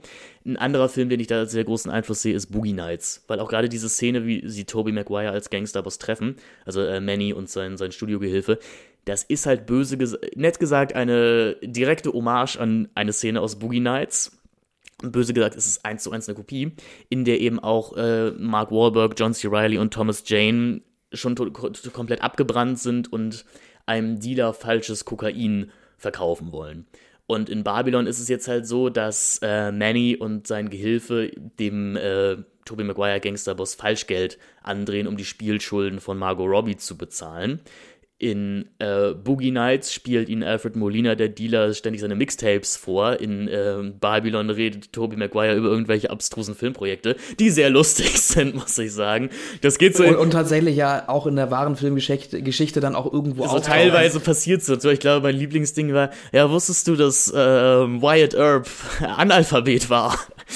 Der große Westernheld und wir machen einfach einen Film darüber, wie er nicht lesen kann. Das wird super. Das ist natürlich echt eine schöne Parodie auf diese Oscar-Bait-Filme. So, ähm, aber genau, er referiert ja über diese Filme und in, in Boogie Nights hast du so ein kleines Kind, das ständig äh, Knallerbsen wirft und das macht diese ganze Szene super unangenehm, weil du ständig alle zwei Sekunden so ein Puff, Puff hast und die drei Jungs auf der Couch natürlich auch wissen, was für Koks das ist, dass sie da haben. Das wird gerade getestet und es ist alles super spannend. Und bei, bei Babylon ist es eben ein, ähm, ein Bodyguard, der ständig ausspuckt.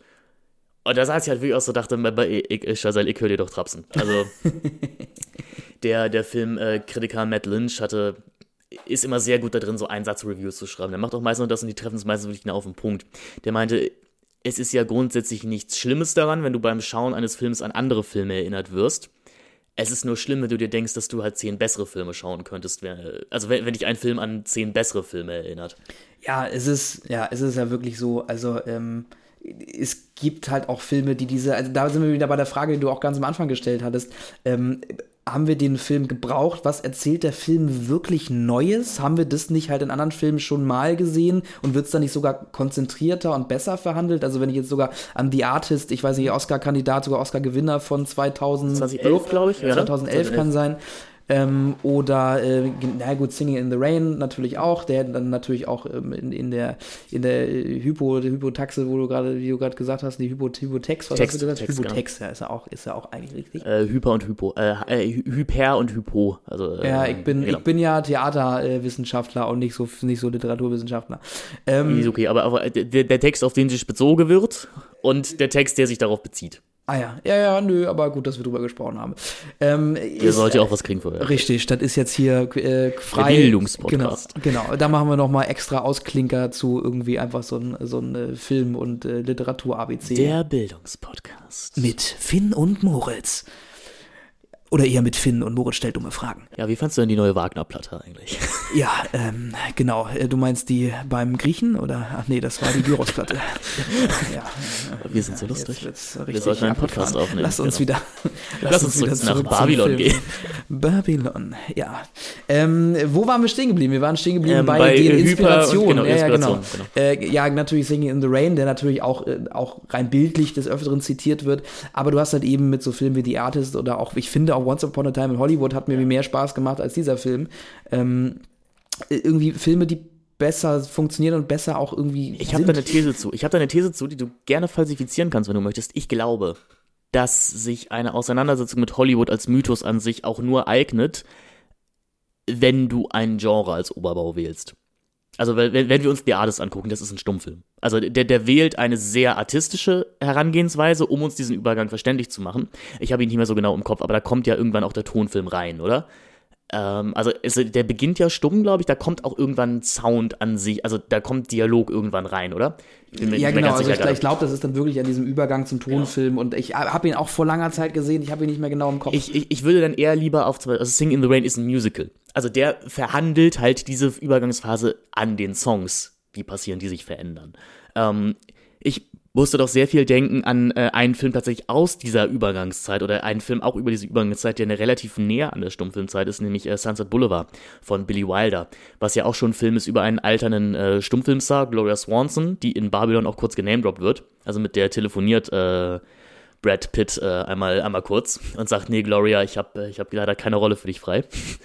Um, ähm, und das ist ja, das ist halt ein Film, der funktioniert eigentlich als Noir-Thriller. Also es ist ein Film über einen Drehbuchautor, der über dieses alte Hollywood-Starlet stolpert und in eine ganz komische äh, Krimi-Abhängigkeitsbeziehungsgeschichte von ihr reingezogen wird. Und ich musste halt auch denken an Robert Altmans The Player, was ja seine Abrechnung mit der Kulturindustrie Hollywoods war, wo Tim Robbins so einen zynischen, äh, geldgeilen Produzenten spielt, der in einen Mordfall gerät äh, und versuchen muss, da rauszukommen. Also ich glaube, Hollywood, du kannst, glaube ich, wirklich nur gut über Hollywood erzählen, wenn du Hollywoods Mittel auch dir zu eigen machst. Hm. Also genau, da ist halt die Frage, ob Giselles Ansatz da halt nicht, also nicht genau, war zu sagen, Giselle eben nicht. Genau, nein, nein, genau. nein, aber äh, ja, dann genau, sein Ansatz ge gewesen ist, ich, ich, ich möchte mich so weit von allen Genres und von allen Möglichkeiten, genau. die Hollywood bietet, distanzieren und mein eigenes Epos erzählen, was eben Hollywood auf die Schippe nimmt. Ähm, aber genau vielleicht in diesem, in dieser Entscheidung hat er sich dann selber in den Schwanz gebissen. Ja, weil er, er nimmt halt diesen Mythos auch zu ernst. Also er nimmt Hollywood an sich viel zu ernst. Das ist, das ist, glaube ich, das große Problem dieses Filmes. Ähm, also, weil, die große Frage ist natürlich auch, verklärt er das? Also ver verklärt er da oder verklärt er nicht? Auf der einen Seite, du hast wirklich diese rauschhaften Partys. Da will man irgendwie dabei sein. Du hast aber das Gefühl, der Film will es nicht. Der Film ist immer sehr distanziert. Also so der, der huscht immer so durch das orgiastische Treiben. Wir halten da nie drauf man könnte auch durchaus kritisieren, dass sich fast alle Statistinnen komplett ausziehen müssen, unsere Hauptdarsteller aber alle bekleidet bleiben. Mit so Margot Robbie hat so einen Moment, wo sie ihre Brust entblößt. Das ist aber tatsächlich so gefilmt, dass es auch fraglich ist, ob es wirklich ihre Brust ist. Es ist halt ein Cutaway, ne? Ja, das ist ein, ist, ist, äh, ein Stuntboob, äh, wie man. Also, geht, also, geht, man von aus. Ne? Gehe ich auch von aus. Also, ähm, das kann man generell für den ganzen Film festhalten. Dafür, dass es sehr viel nackte Haut gibt, gibt in dem Film, ist der Film schon erstaunlich prüde. Ja, ja, ja. Da merkt man halt, dass es ein amerikanischer Film ist. Also Sex, man, man sieht eigentlich, also man sieht eigentlich keinen Sex. Also es gibt auf den Partys so ein bisschen Sex, aber an dem hat man keinen Spaß. So, also das, ähm, die Hauptfiguren sind sehr unerotisch irgendwie auch dafür, dass sie so gut aussehen. Also Sex ist hier nur irgendwie was Bestrafendes, aber wir gehen später auch noch in so einen SM-Keller, dass man SM-Sex irgendwie 2023, 2022 auch immer noch so als den Abstieg in die literarische dantische Hölle inszenieren muss, ist auch fraglich, aber okay.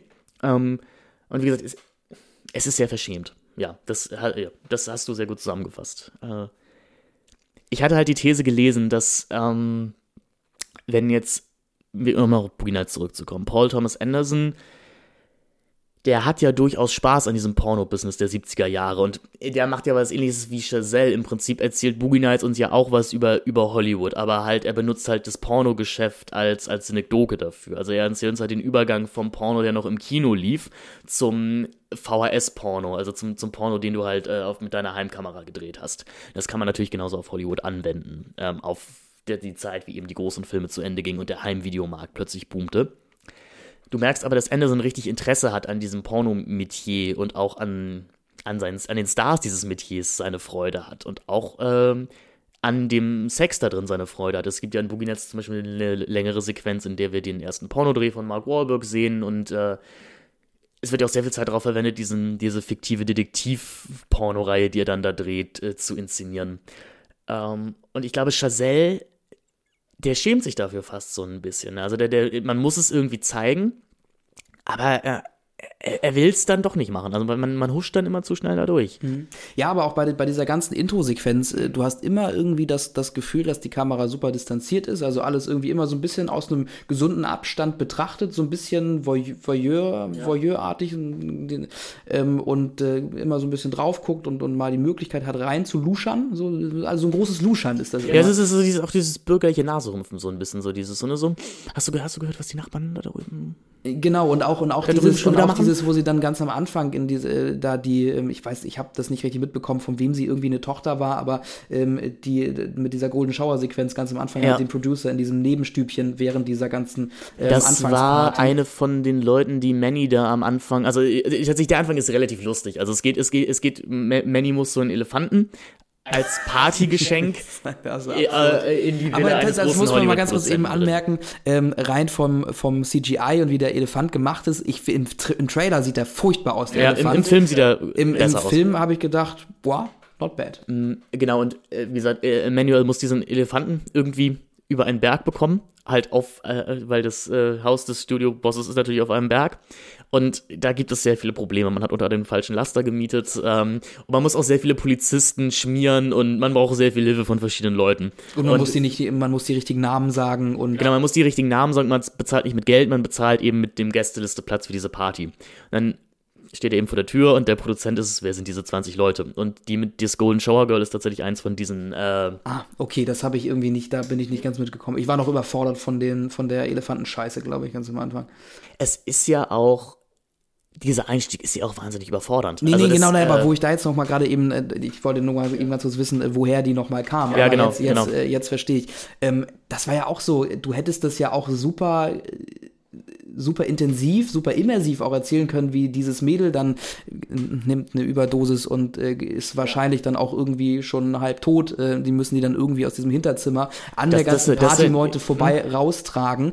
Ähm, und da siehst du halt auch nur so in so, in so einem Schwenk irgendwie, wie sie die raustragen. Und das ist dann irgendwie so, eine ne nette, nette Geschichte anerzählt, die auch irgendwie spannend sein könnte, aber dann halt auch irgendwie in so einem, so einem Husch irgendwie wegerzählt und äh, so sehr distanziert. Also ich glaube, wir standen doch bestimmt irgendwie 20, 30 Meter entfernt, als wir gesehen haben, Ja. wie sie die dann da rausgetragen Also, also, haben. also die die, der, der Fokus liegt natürlich auf dem Elefanten. Ähm, aber das war auch schon so eine Szene, also ich, ich, ich, ich habe auch gelacht, aber ich habe nicht drüber gelacht, weil ich es lustig fand, sondern ich war da schon ein bisschen genervt von dem Film. So, äh, es ist einfach dieser Punkt, es ist halt wirklich ein Klischeebild, wo ich mich frage, brauchen wir das 2022 noch? Also wirklich den, den absolut übergewichtigen, fast schon walrossartigen Widerling-Produzenten dazu haben, der sich halt eben anpinkeln lässt von dem jungen Mädchen.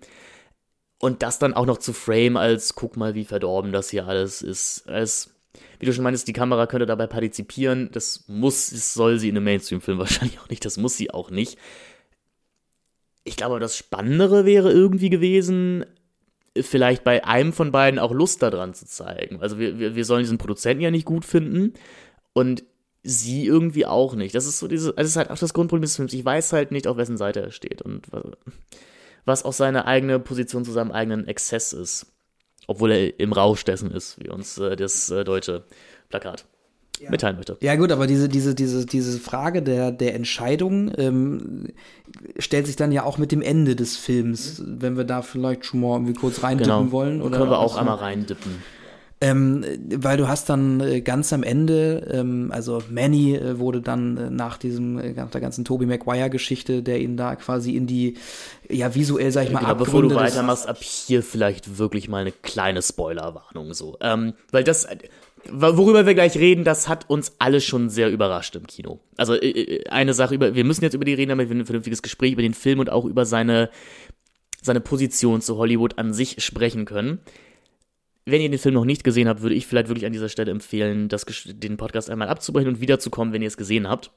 Und dann könnt ihr nämlich mit uns mitdiskutieren. Also dann könnt ihr, dann habt ihr euch nämlich bestimmt eine Meinung gebildet, denn das ist auf jeden Fall ein Ende, über das man sich eine Meinung bilden muss. Und das fordert der Film auch geradezu ein. Das ist natürlich grundsätzlich schon mal cool.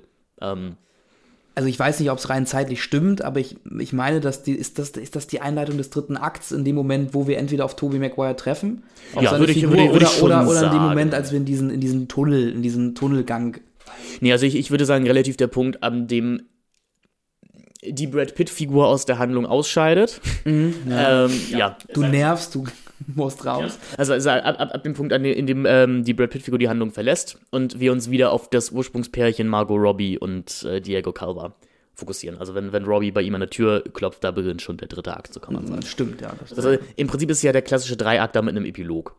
So, mit einem Pro, also es gibt einen Prolog, das wäre, würde ich sagen, die Nummer, wie der Elefant da hochgekarrt wird. Dann der Film geht los mit der Party und dann gibt es halt einen Epilog in den 50er Jahren, in dem eben gerade Singing in the Rain ins Kino gekommen ist. Äh, Manny hat Hollywood verlassen, ist jetzt wieder Emmanuel, hat äh, in, äh, lebt jetzt in New York mit äh, Frau und Kindern. Die sind, glaube ich, auch äh, MexikanerInnen beide. Also er hat, er hat glaube ich, eine Tochter. Also, ähm, er hat den Amerikanern den Rücken gekehrt, könnte man, könnte man so gesehen sagen.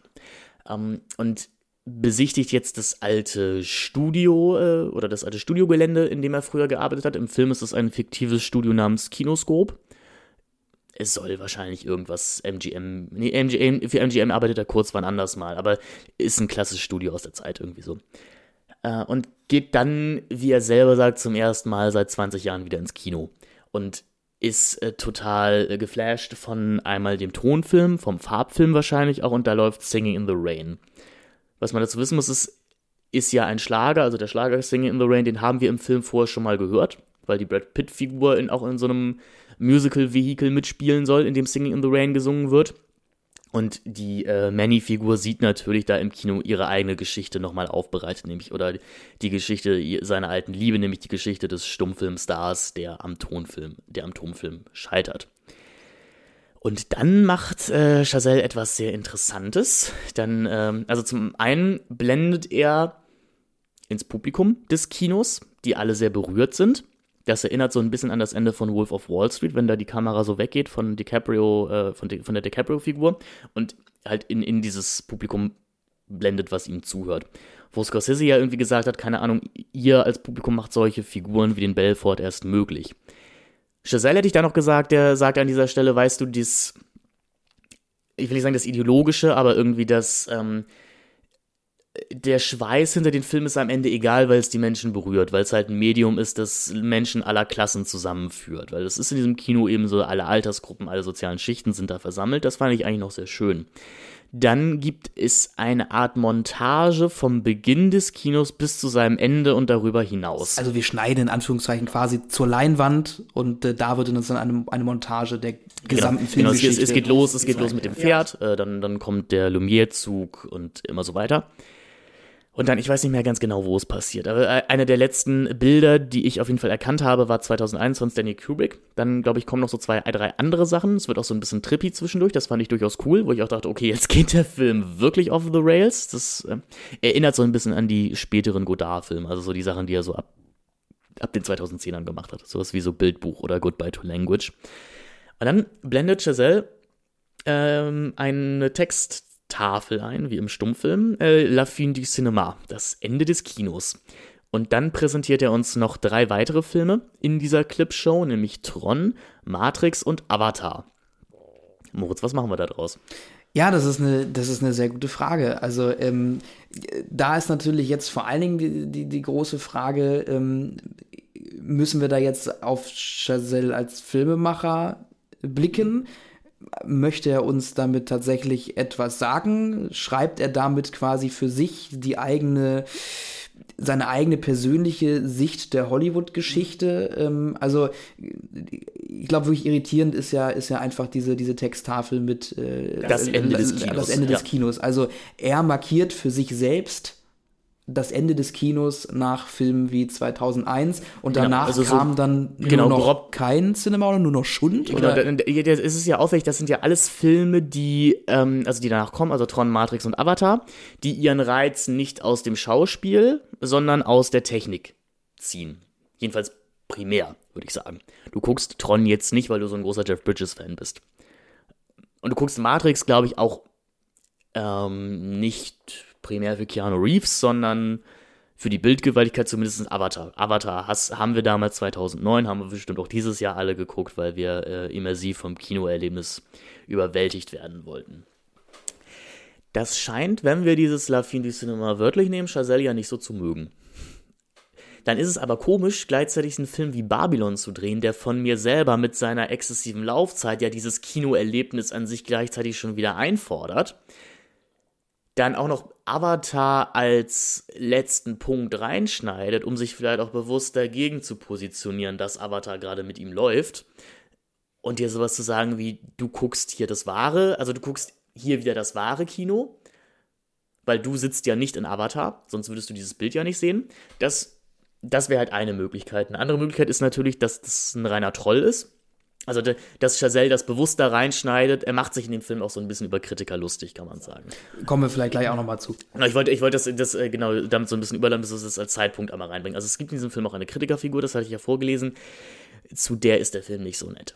Wie er zu keiner Figur nett ist. Ja. Ähm, Können wir gleich nochmal genau. drüber, aber ich finde trotzdem immer noch dieses, ich, ich finde es ja. auch, ich, also stellt halt aber auch so ein bisschen die Frage, ich meine, das wird natürlich die ganzen Filme auch schon mit dieser ganzen Übergangszeit vom Stummfilm zum Tonfilm immer in Frage gestellt.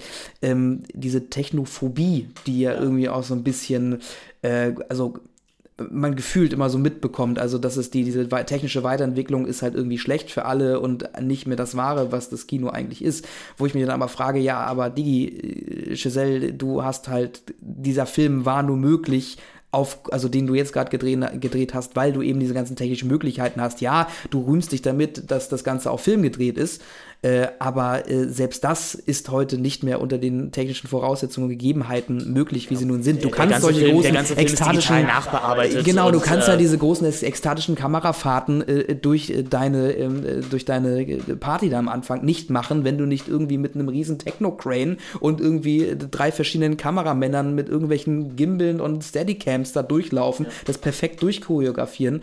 Ähm, und du hast ja noch mehr von diesen One-Take-Fahrten, Long, ja, ja, One-Take-Fahrten dadurch, jetzt zum Beispiel auch durch diese frühen äh, Anfänge äh, des, ähm, oder die, die, Anfänge des, ähm, ja, noch, noch Stummfilms, äh, wo sie dann auch an verschiedenen Stages ja, parallel drehen. Äh, genau. War schon eine geile Fahrt, ne? Aber was ist denn, äh, aber was ist denn das für eine Aussage oder was für eine Position nimmst du ein? Nimmst du jetzt eine technisch kritische, eine technisch abweisende? Also was ist, das Wahre ist dann nur noch nur noch, siehst nur noch die Träne, die du auf der Leinwand siehst.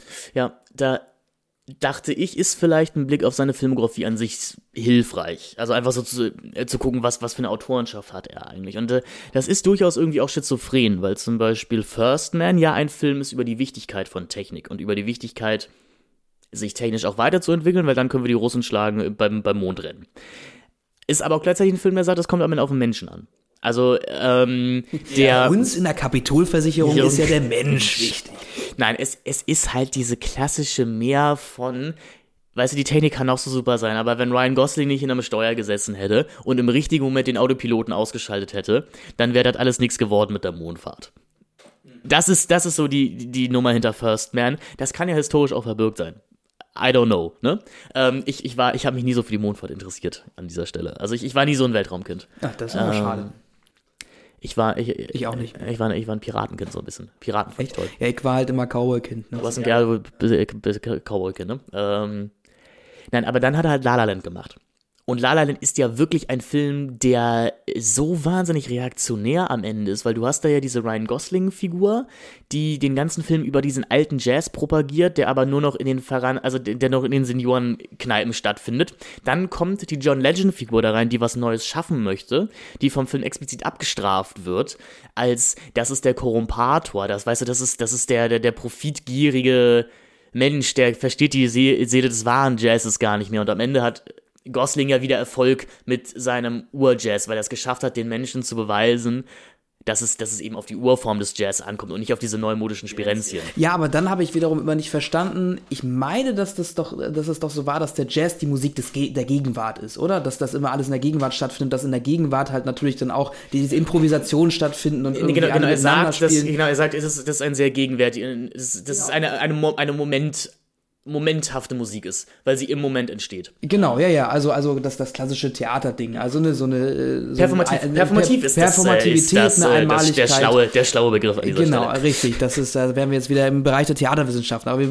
wollen das jetzt gar nicht weiter vertiefen, äh, aber generell frage ich mich da halt, ähm, wenn das die Musik ist und du sagst, der gegenwärtig und performativ und alles entsteht im Jetzt, ähm, warum hast du dann halt dieses, dieses, diesen, diesen krassen Drang, irgendwie in die Vergangenheit ja, zurückzuwollen und, und, genau. und, die Vergangenheit so, so zu glorifizieren und, und zu heroisieren, in die Höhe zu, reden, äh, zu heben?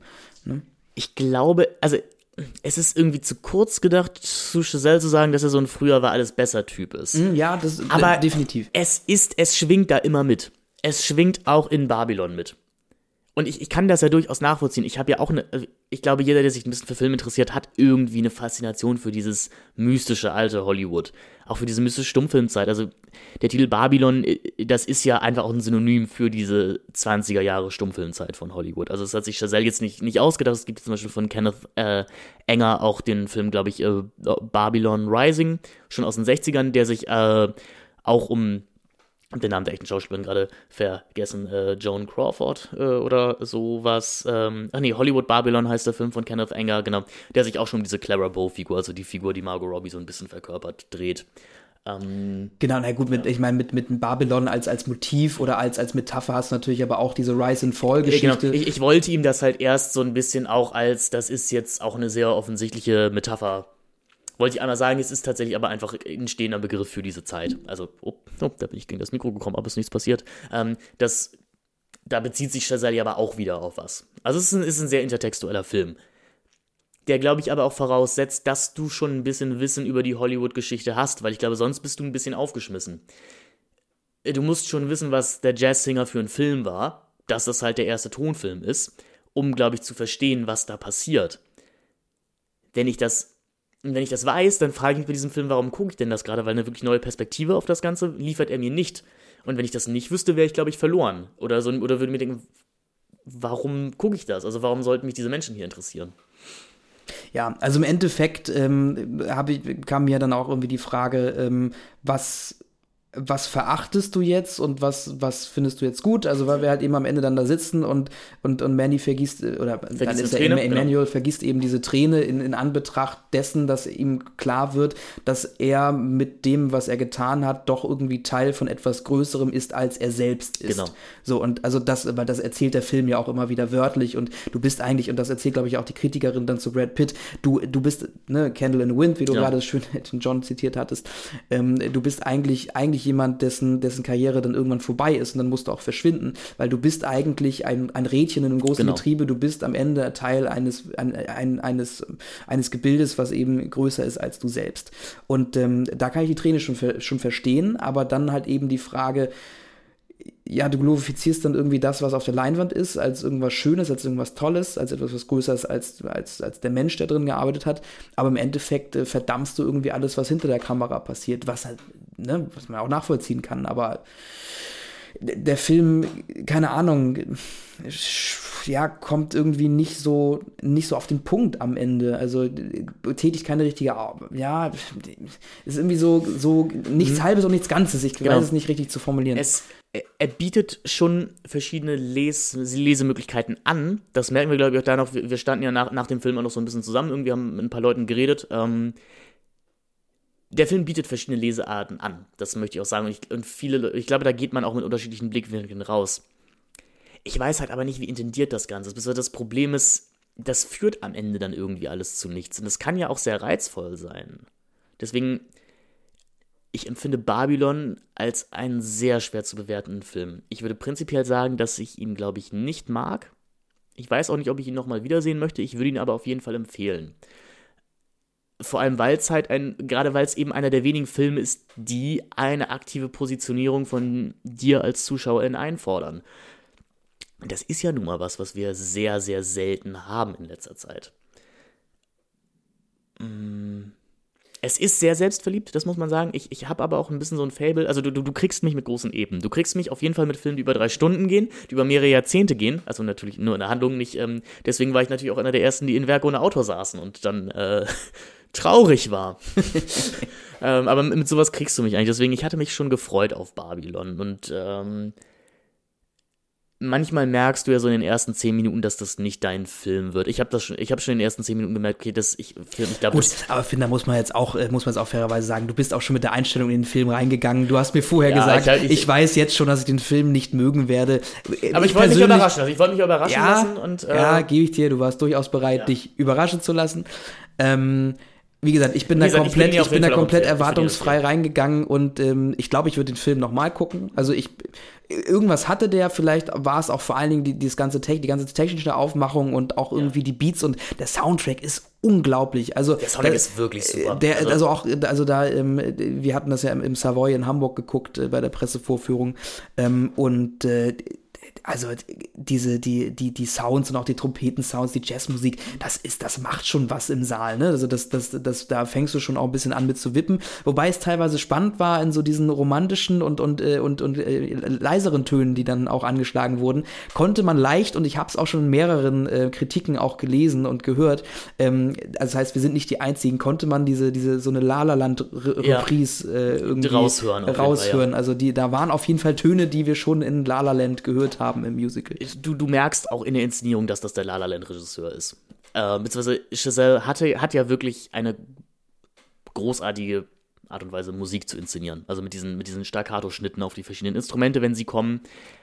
Ich fand bei Babylon jetzt nutzt es sich langsam ein bisschen ab, eben wenn du es halt jetzt zum dritten Mal gesehen hast, nach Whiplash und La La Land, es aber, funktioniert, aber aber er nimmt auch diese Reis, diese Reisschwenks sind mittlerweile auch so ein bisschen ein Signature-Move, glaube ich. Es wird ein bisschen erratisch auch mittlerweile. Du meinst ja auch, es ist manchmal ein bisschen unscharf, das kann aber natürlich auch ein Stilmittel sein, um irgendwie so das Handkamera momentanhafte und wir sind ganz nah dabei zu unterstreichen. Ja, oder es hat halt eben was damit zu tun, dass es auch Film gedreht wurde, obwohl ich da jetzt technisch nicht so versiert bin. Das müssten, müssen wir vielleicht unseren dritten ja. äh, im Bunde fragen, den Paul. Äh, können wir mal vielleicht noch irgendwann nachtragen.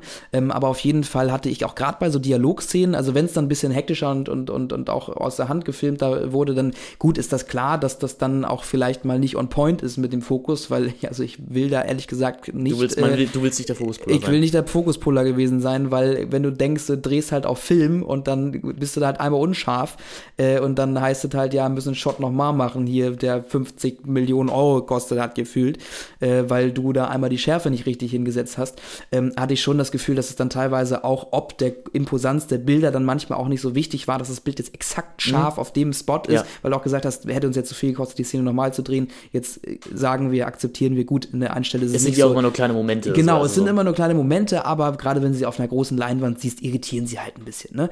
Aber mich hat es irgendwie rausgerissen, dann, äh, ich glaube, das war sogar in der Szene, wo ähm, hier die Figur von Brad Pitt, ich vergesse den Namen immer. Äh, Jack, ähm, Jack Conrad. Genau, übrigens irgendwie auf John Gilbert eine Anlehnung, auch ein, auch ein Stummfilmstar. Äh, auch viele Punkte aus der Biografie sind auch irgendwie so übernommen für die Figur, die Chazelle da ähm, äh, entwickelt hat, zusammen, zusammen mit Brad Pitt. Ähm, aber der John Gilbert ist, glaube ich, an Herzversagen gestorben und hat sich nicht, Spoiler, in der, im, im Badezimmer äh, selbst die Kugel durch den Kopf gejagt. Ähm, da in diesem Dialog zwischen ihm und dieser Kritikerin, da hatte ich irgendwie das Gefühl, dass da die Schärfe nicht so richtig saß bei, bei, bei Brad Pitt und das hatte mich irgendwie sehr irritiert, weil ein Film, der ja doch so viel Kohle kostet, da würde ich mir schon wünschen, dass das Bild dann auch scharf ist. Aber vielleicht, wie Finn ja eben auch sagt, ist das auch eben Stilmittel, um eben halt auch diese, diese, ja, sage ich mal, einmal Momenthaftigkeit des Films, also des, des richtigen Films auch irgendwie auf, aufzugreifen oder eben zu sagen, ja, das Bild war halt unscharf, aber man konnte sich halt auch nicht immer so viel Film leisten, dass man die Szenen tausend, hundert Mal gedreht hat. Ähm, und dann ist das Bild halt eben immer eben mal unscharf. Ne? Aber wie gesagt, Soundtrack, muss ich sagen, ähm, richtig geil.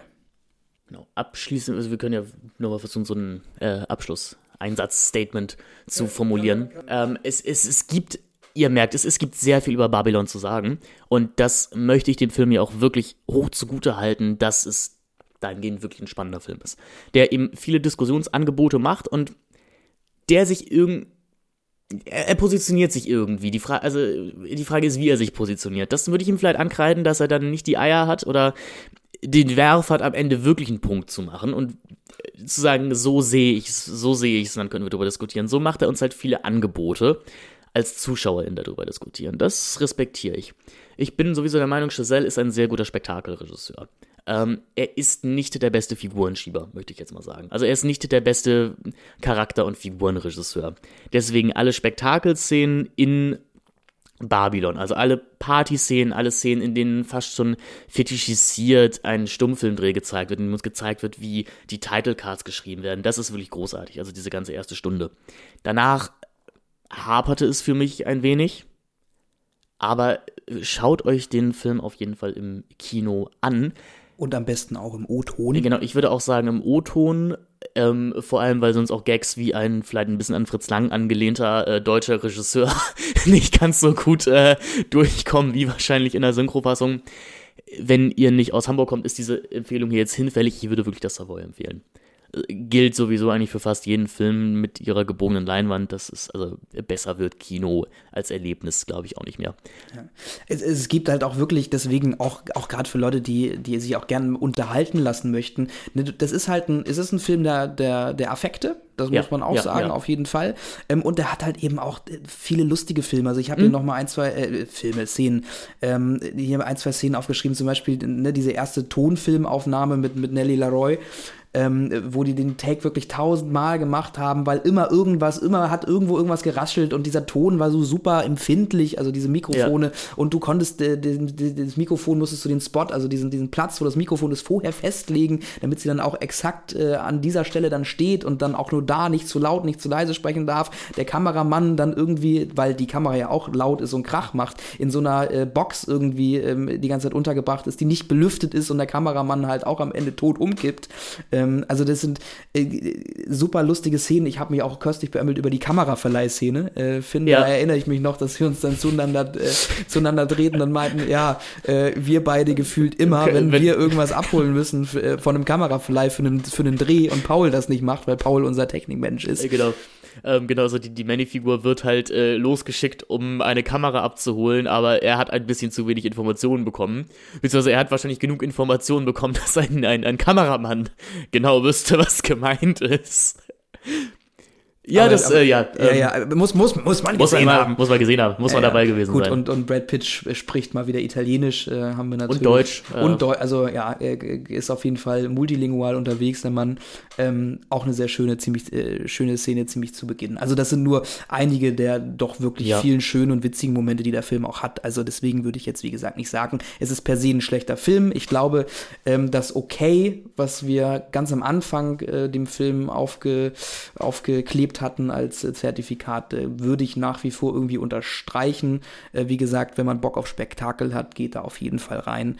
Ähm, wenn ihr aber ein Statement haben möchtet, dann ähm, müsst ihr ein bisschen denken. Ja, bitte, ihr, ihr habt diesen Film schon zehnmal gesehen, das möchte ich so sagen, so grundsätzlich die, die Grundidee. Aber ihr bekommt doch durchaus, vor allem visuell, und äh, ins, also ihr bekommt vor allem visuell einen neuen Spin drauf und was das Spektakel angeht. Genau, startet äh, am 19. äh, Januar 2023 in Deutschland in den Kinos und ist, wie wir gerade erfahren haben, ab 16 freigegeben und nicht mehr ab 12, wie es noch zu Beginn dieser Woche war, als Hätte wir ihn gesehen haben. wirklich arg gewundert, wenn das Ding ab 12 gewesen wäre. Ähm, genau, also wenn ihr über, also wenn ihr 16 oder drüber seid, geht doch gerne rein. Ihr seht, wie gesagt, ein bisschen nackte Haut, es wird sehr viel geflucht, äh, es gibt viele Körperflüssigkeiten und äh, es gibt auch ein bisschen Blut. Aber äh, Moritz, du hattest, glaube ich, keine Probleme mit dem Blut. Deswegen glaube ich, also, würde ich also sagen, es, es, es war okay. geht also, schon klar, geht schon klar. Wie viel ist, es war okay. Äh, war okay.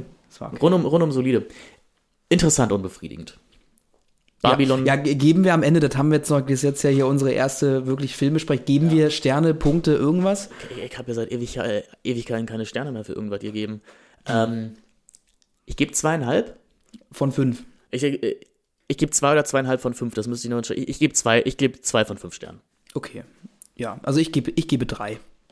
Okay. Sind wir ungefähr. Äh, Ja, aber also, ne, ich, ich, ich bin dem jetzt ein bisschen positiver, ein bisschen wohlwollender gestimmt, ähm, aber einfach nur, weil ich auch finde, dass es jetzt äh, auch nach den Jahren, gut, es kamen jetzt auch Filme wie Avatar raus, äh, aber auch nach den Jahren, äh, wo wir jetzt wirklich kaum ins Kino gehen konnten, einfach nochmal eine gute Möglichkeit ist, um ein, ja, ein, ein, ein Bomb, also, ne, wie gesagt, einen filmisch, technisch bombastischen Film im, Ja. im Kino sehen können und das sollte man dann auf jeden Fall auch tun.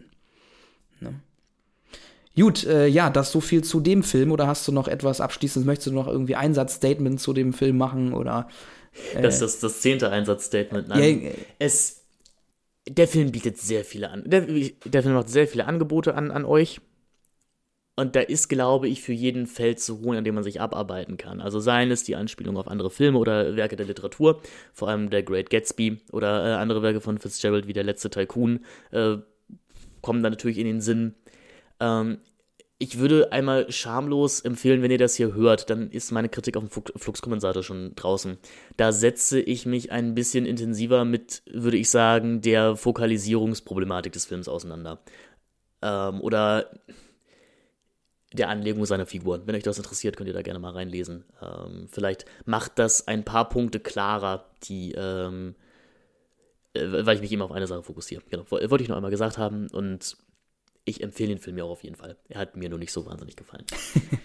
ja, Finn, ähm, welche Filme, äh, auf welche Filme freust du dich denn jetzt, die noch so kommen Die noch demnächst? so rauskommen. Ich freue mich auf jeden Fall sehr auf, äh, ich glaube, Bo is Beautiful heißt der, der neue Film von Ari Aster, weil ich mochte Hereditary und Midsommar richtig gerne. Midsommar vielleicht fast sogar noch ein bisschen mehr als äh, Hereditary. Ähm, der kommt ja auch irgendwie demnächst.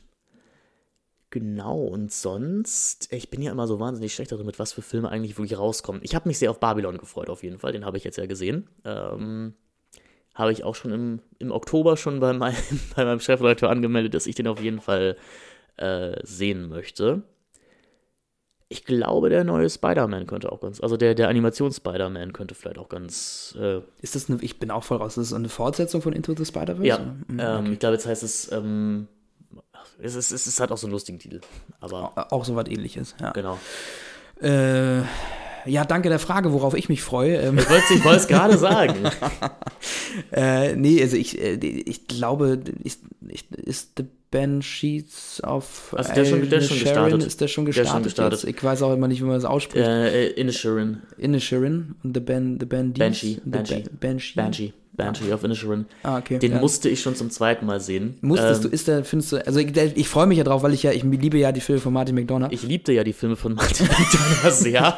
ähm, vor allem Habe ich da gerade irgendwie ein Präteritum rausgehört? Oh, Äh, Vor, äh, ich mag Brügge immer noch sehr, sehr gerne.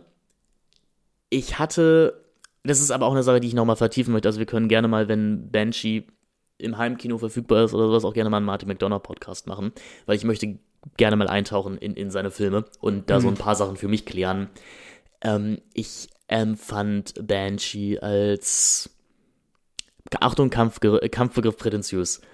Ähm, und er hat mich im Kino sehr genervt. Aber, Leute, nimmt das hier mit einem Grand of Sword. Ich war der Einzige in der Gruppe, der den Film nicht mochte. So, das, ähm, Ja, wie gesagt, was, was es ja schon mal sympathisch macht und was ich auch immer öfter gehört habe, ist ja, dass, dass Giselle ja nach La La Land gesagt hat, so, jetzt nehme ich noch mal mehr Budget und mache einen noch größeren Film. Und Martin McDonough hat halt gesagt, ja, ich bin das, also ich mache eigentlich gerne so ein Ding, was man auch als Theaterstück ja, genau. aufführen könnte. Äh, Das, das merkst du halt auf jeden Fall. Er kommt ja auch vom Theater. Ja. Ähm, ich mag manchmal Filme nie, also ich mag keine anspruchsvollen Filme. Und mit anspruchsvollen Filmen mag ich Filme, die dich selber schon anschreien, dass sie ganz große Kunst sind. Und das ist Banshee halt. Also ban ich mochte bisher an McDonough immer, dass er halt in der Lage war, wirklich eigentlich sehr große Themen und auch sehr große moralische Fragen sehr schundig zu verpacken. Und Banshee ist jetzt halt eben eine Parabel auf den irischen Bürgerkrieg. Ähm, benutzt einen Haufen Aesop, äh, Fabel, äh, Fabelanalogien in sich drin. Aber die sind jetzt halt nicht so wahnsinnig clever. Also, dass, dass Colin Farrell, der so einen etwas einfältigen, aber gutmütigen Menschen spielt, einen Esel als Haustier hat, da musst du jetzt nicht so viel Deduktionsarbeit leisten, würde ich sagen, um dich zu fragen, Das verstehe ich jetzt nicht. was dieses Tiersymbol bedeuten könnte. Und äh, böse gesagt, äh, hat Martin McDonough so wenig Vertrauen in sein Drehbuch und seine Schauspieler, dass er halt alle fünf Minuten niedliche Tiere in die Kamera gucken lassen Gut, muss. das sind, jetzt halt, wieder, das sind jetzt wieder die Punkte, wo du sagst, das war das ist- bestimmt, er, wo- er wollte ablenken. das Deswegen ist, hat das, er ganz ja, das ist, das sage ich auch noch. Das ist Was- ja nochmal zynischer Witz. ja, das ist ja aber- der zynische Witz an dieser Stelle. äh, Was, welche Tiere gab es denn abseits des Esels noch? äh, also es, genau, es, gibt den Esel, es gibt ein Pferd, äh, es gibt einen Hund. Ich dachte, du magst keine Tiere. Ich mag Kühe. Und Gibt's Esel. Ich finde Esel richtig super. Esel, wirklich, finde ich richtig super. Und äh, ja, über den Esel habe ich mich gefreut. Nee, aber das ist doch, das ist doch ein schöner Schluss, Schluss, Schlusssatz. Satz. Finn mag Kühe und Esel. Und ähm, damit, äh, oder hast du noch einen Punkt, den du noch gerne loswerden Nein. möchtest an alle da draußen? Dieses Ende des Podcasts ein bisschen wie das Ende von Babylon. Es gab schon sechs Möglichkeiten, den Film und den Podcast zu beenden. Aber ich habe noch einen Punkt, den ich gerne Aber es geht immer noch weiter. Ja, ähm, genau. Also eigentlich haben wir den Film hier auch wieder äh, in uns aufgenommen, können wir mal Ja, sagen. ja, ja. Ähm, ja, wir wünschen euch eine fantastische Restwoche oder wann auch immer ihr diesen Podcast gehört, gehört habt oder euch aufgeteilt habt oder wie auch immer. Haben uns sehr gefreut, dass ihr dabei wart und äh, wir klären mal, welcher Film so der nächste wird, über den wir sprechen oder ob wir uns äh, vielleicht sogar gar keinen aktuellen Film nehmen, sondern irgendwas anderes, was schon existiert und wir uns das einfach mal vorbrüsten möchten. Ähm, Ich meine, wenn ihr Lust habt, könnt ihr natürlich auch immer gerne äh, Empfehlungen oder Themenwünsche äußern. Vielleicht nehmen wir die ja sogar auf. Genau, und wie Finn schon meinte, ähm, uns interessiert auch vor allen Dingen eure Meinung. Also, Ja. wie habt ihr den Film gesehen? Äh, teilt ihr unsere Meinung, unsere Statements? Äh, oder könnt ihr dem gar nichts abgewinnen und äh, sagt, sag mal, Leute, irgendwie habt ihr, also, war doch ein geiler Film. Also, äh, äh, ja. Macht's gut, bis zum nächsten Mal hier bei den Celluloid-Zynikern. Oh, ich habe einen Fehler gemacht, hier bei Celluloid-Zyniker. Ich wollte gerade schon sagen. Bis bald, Rian.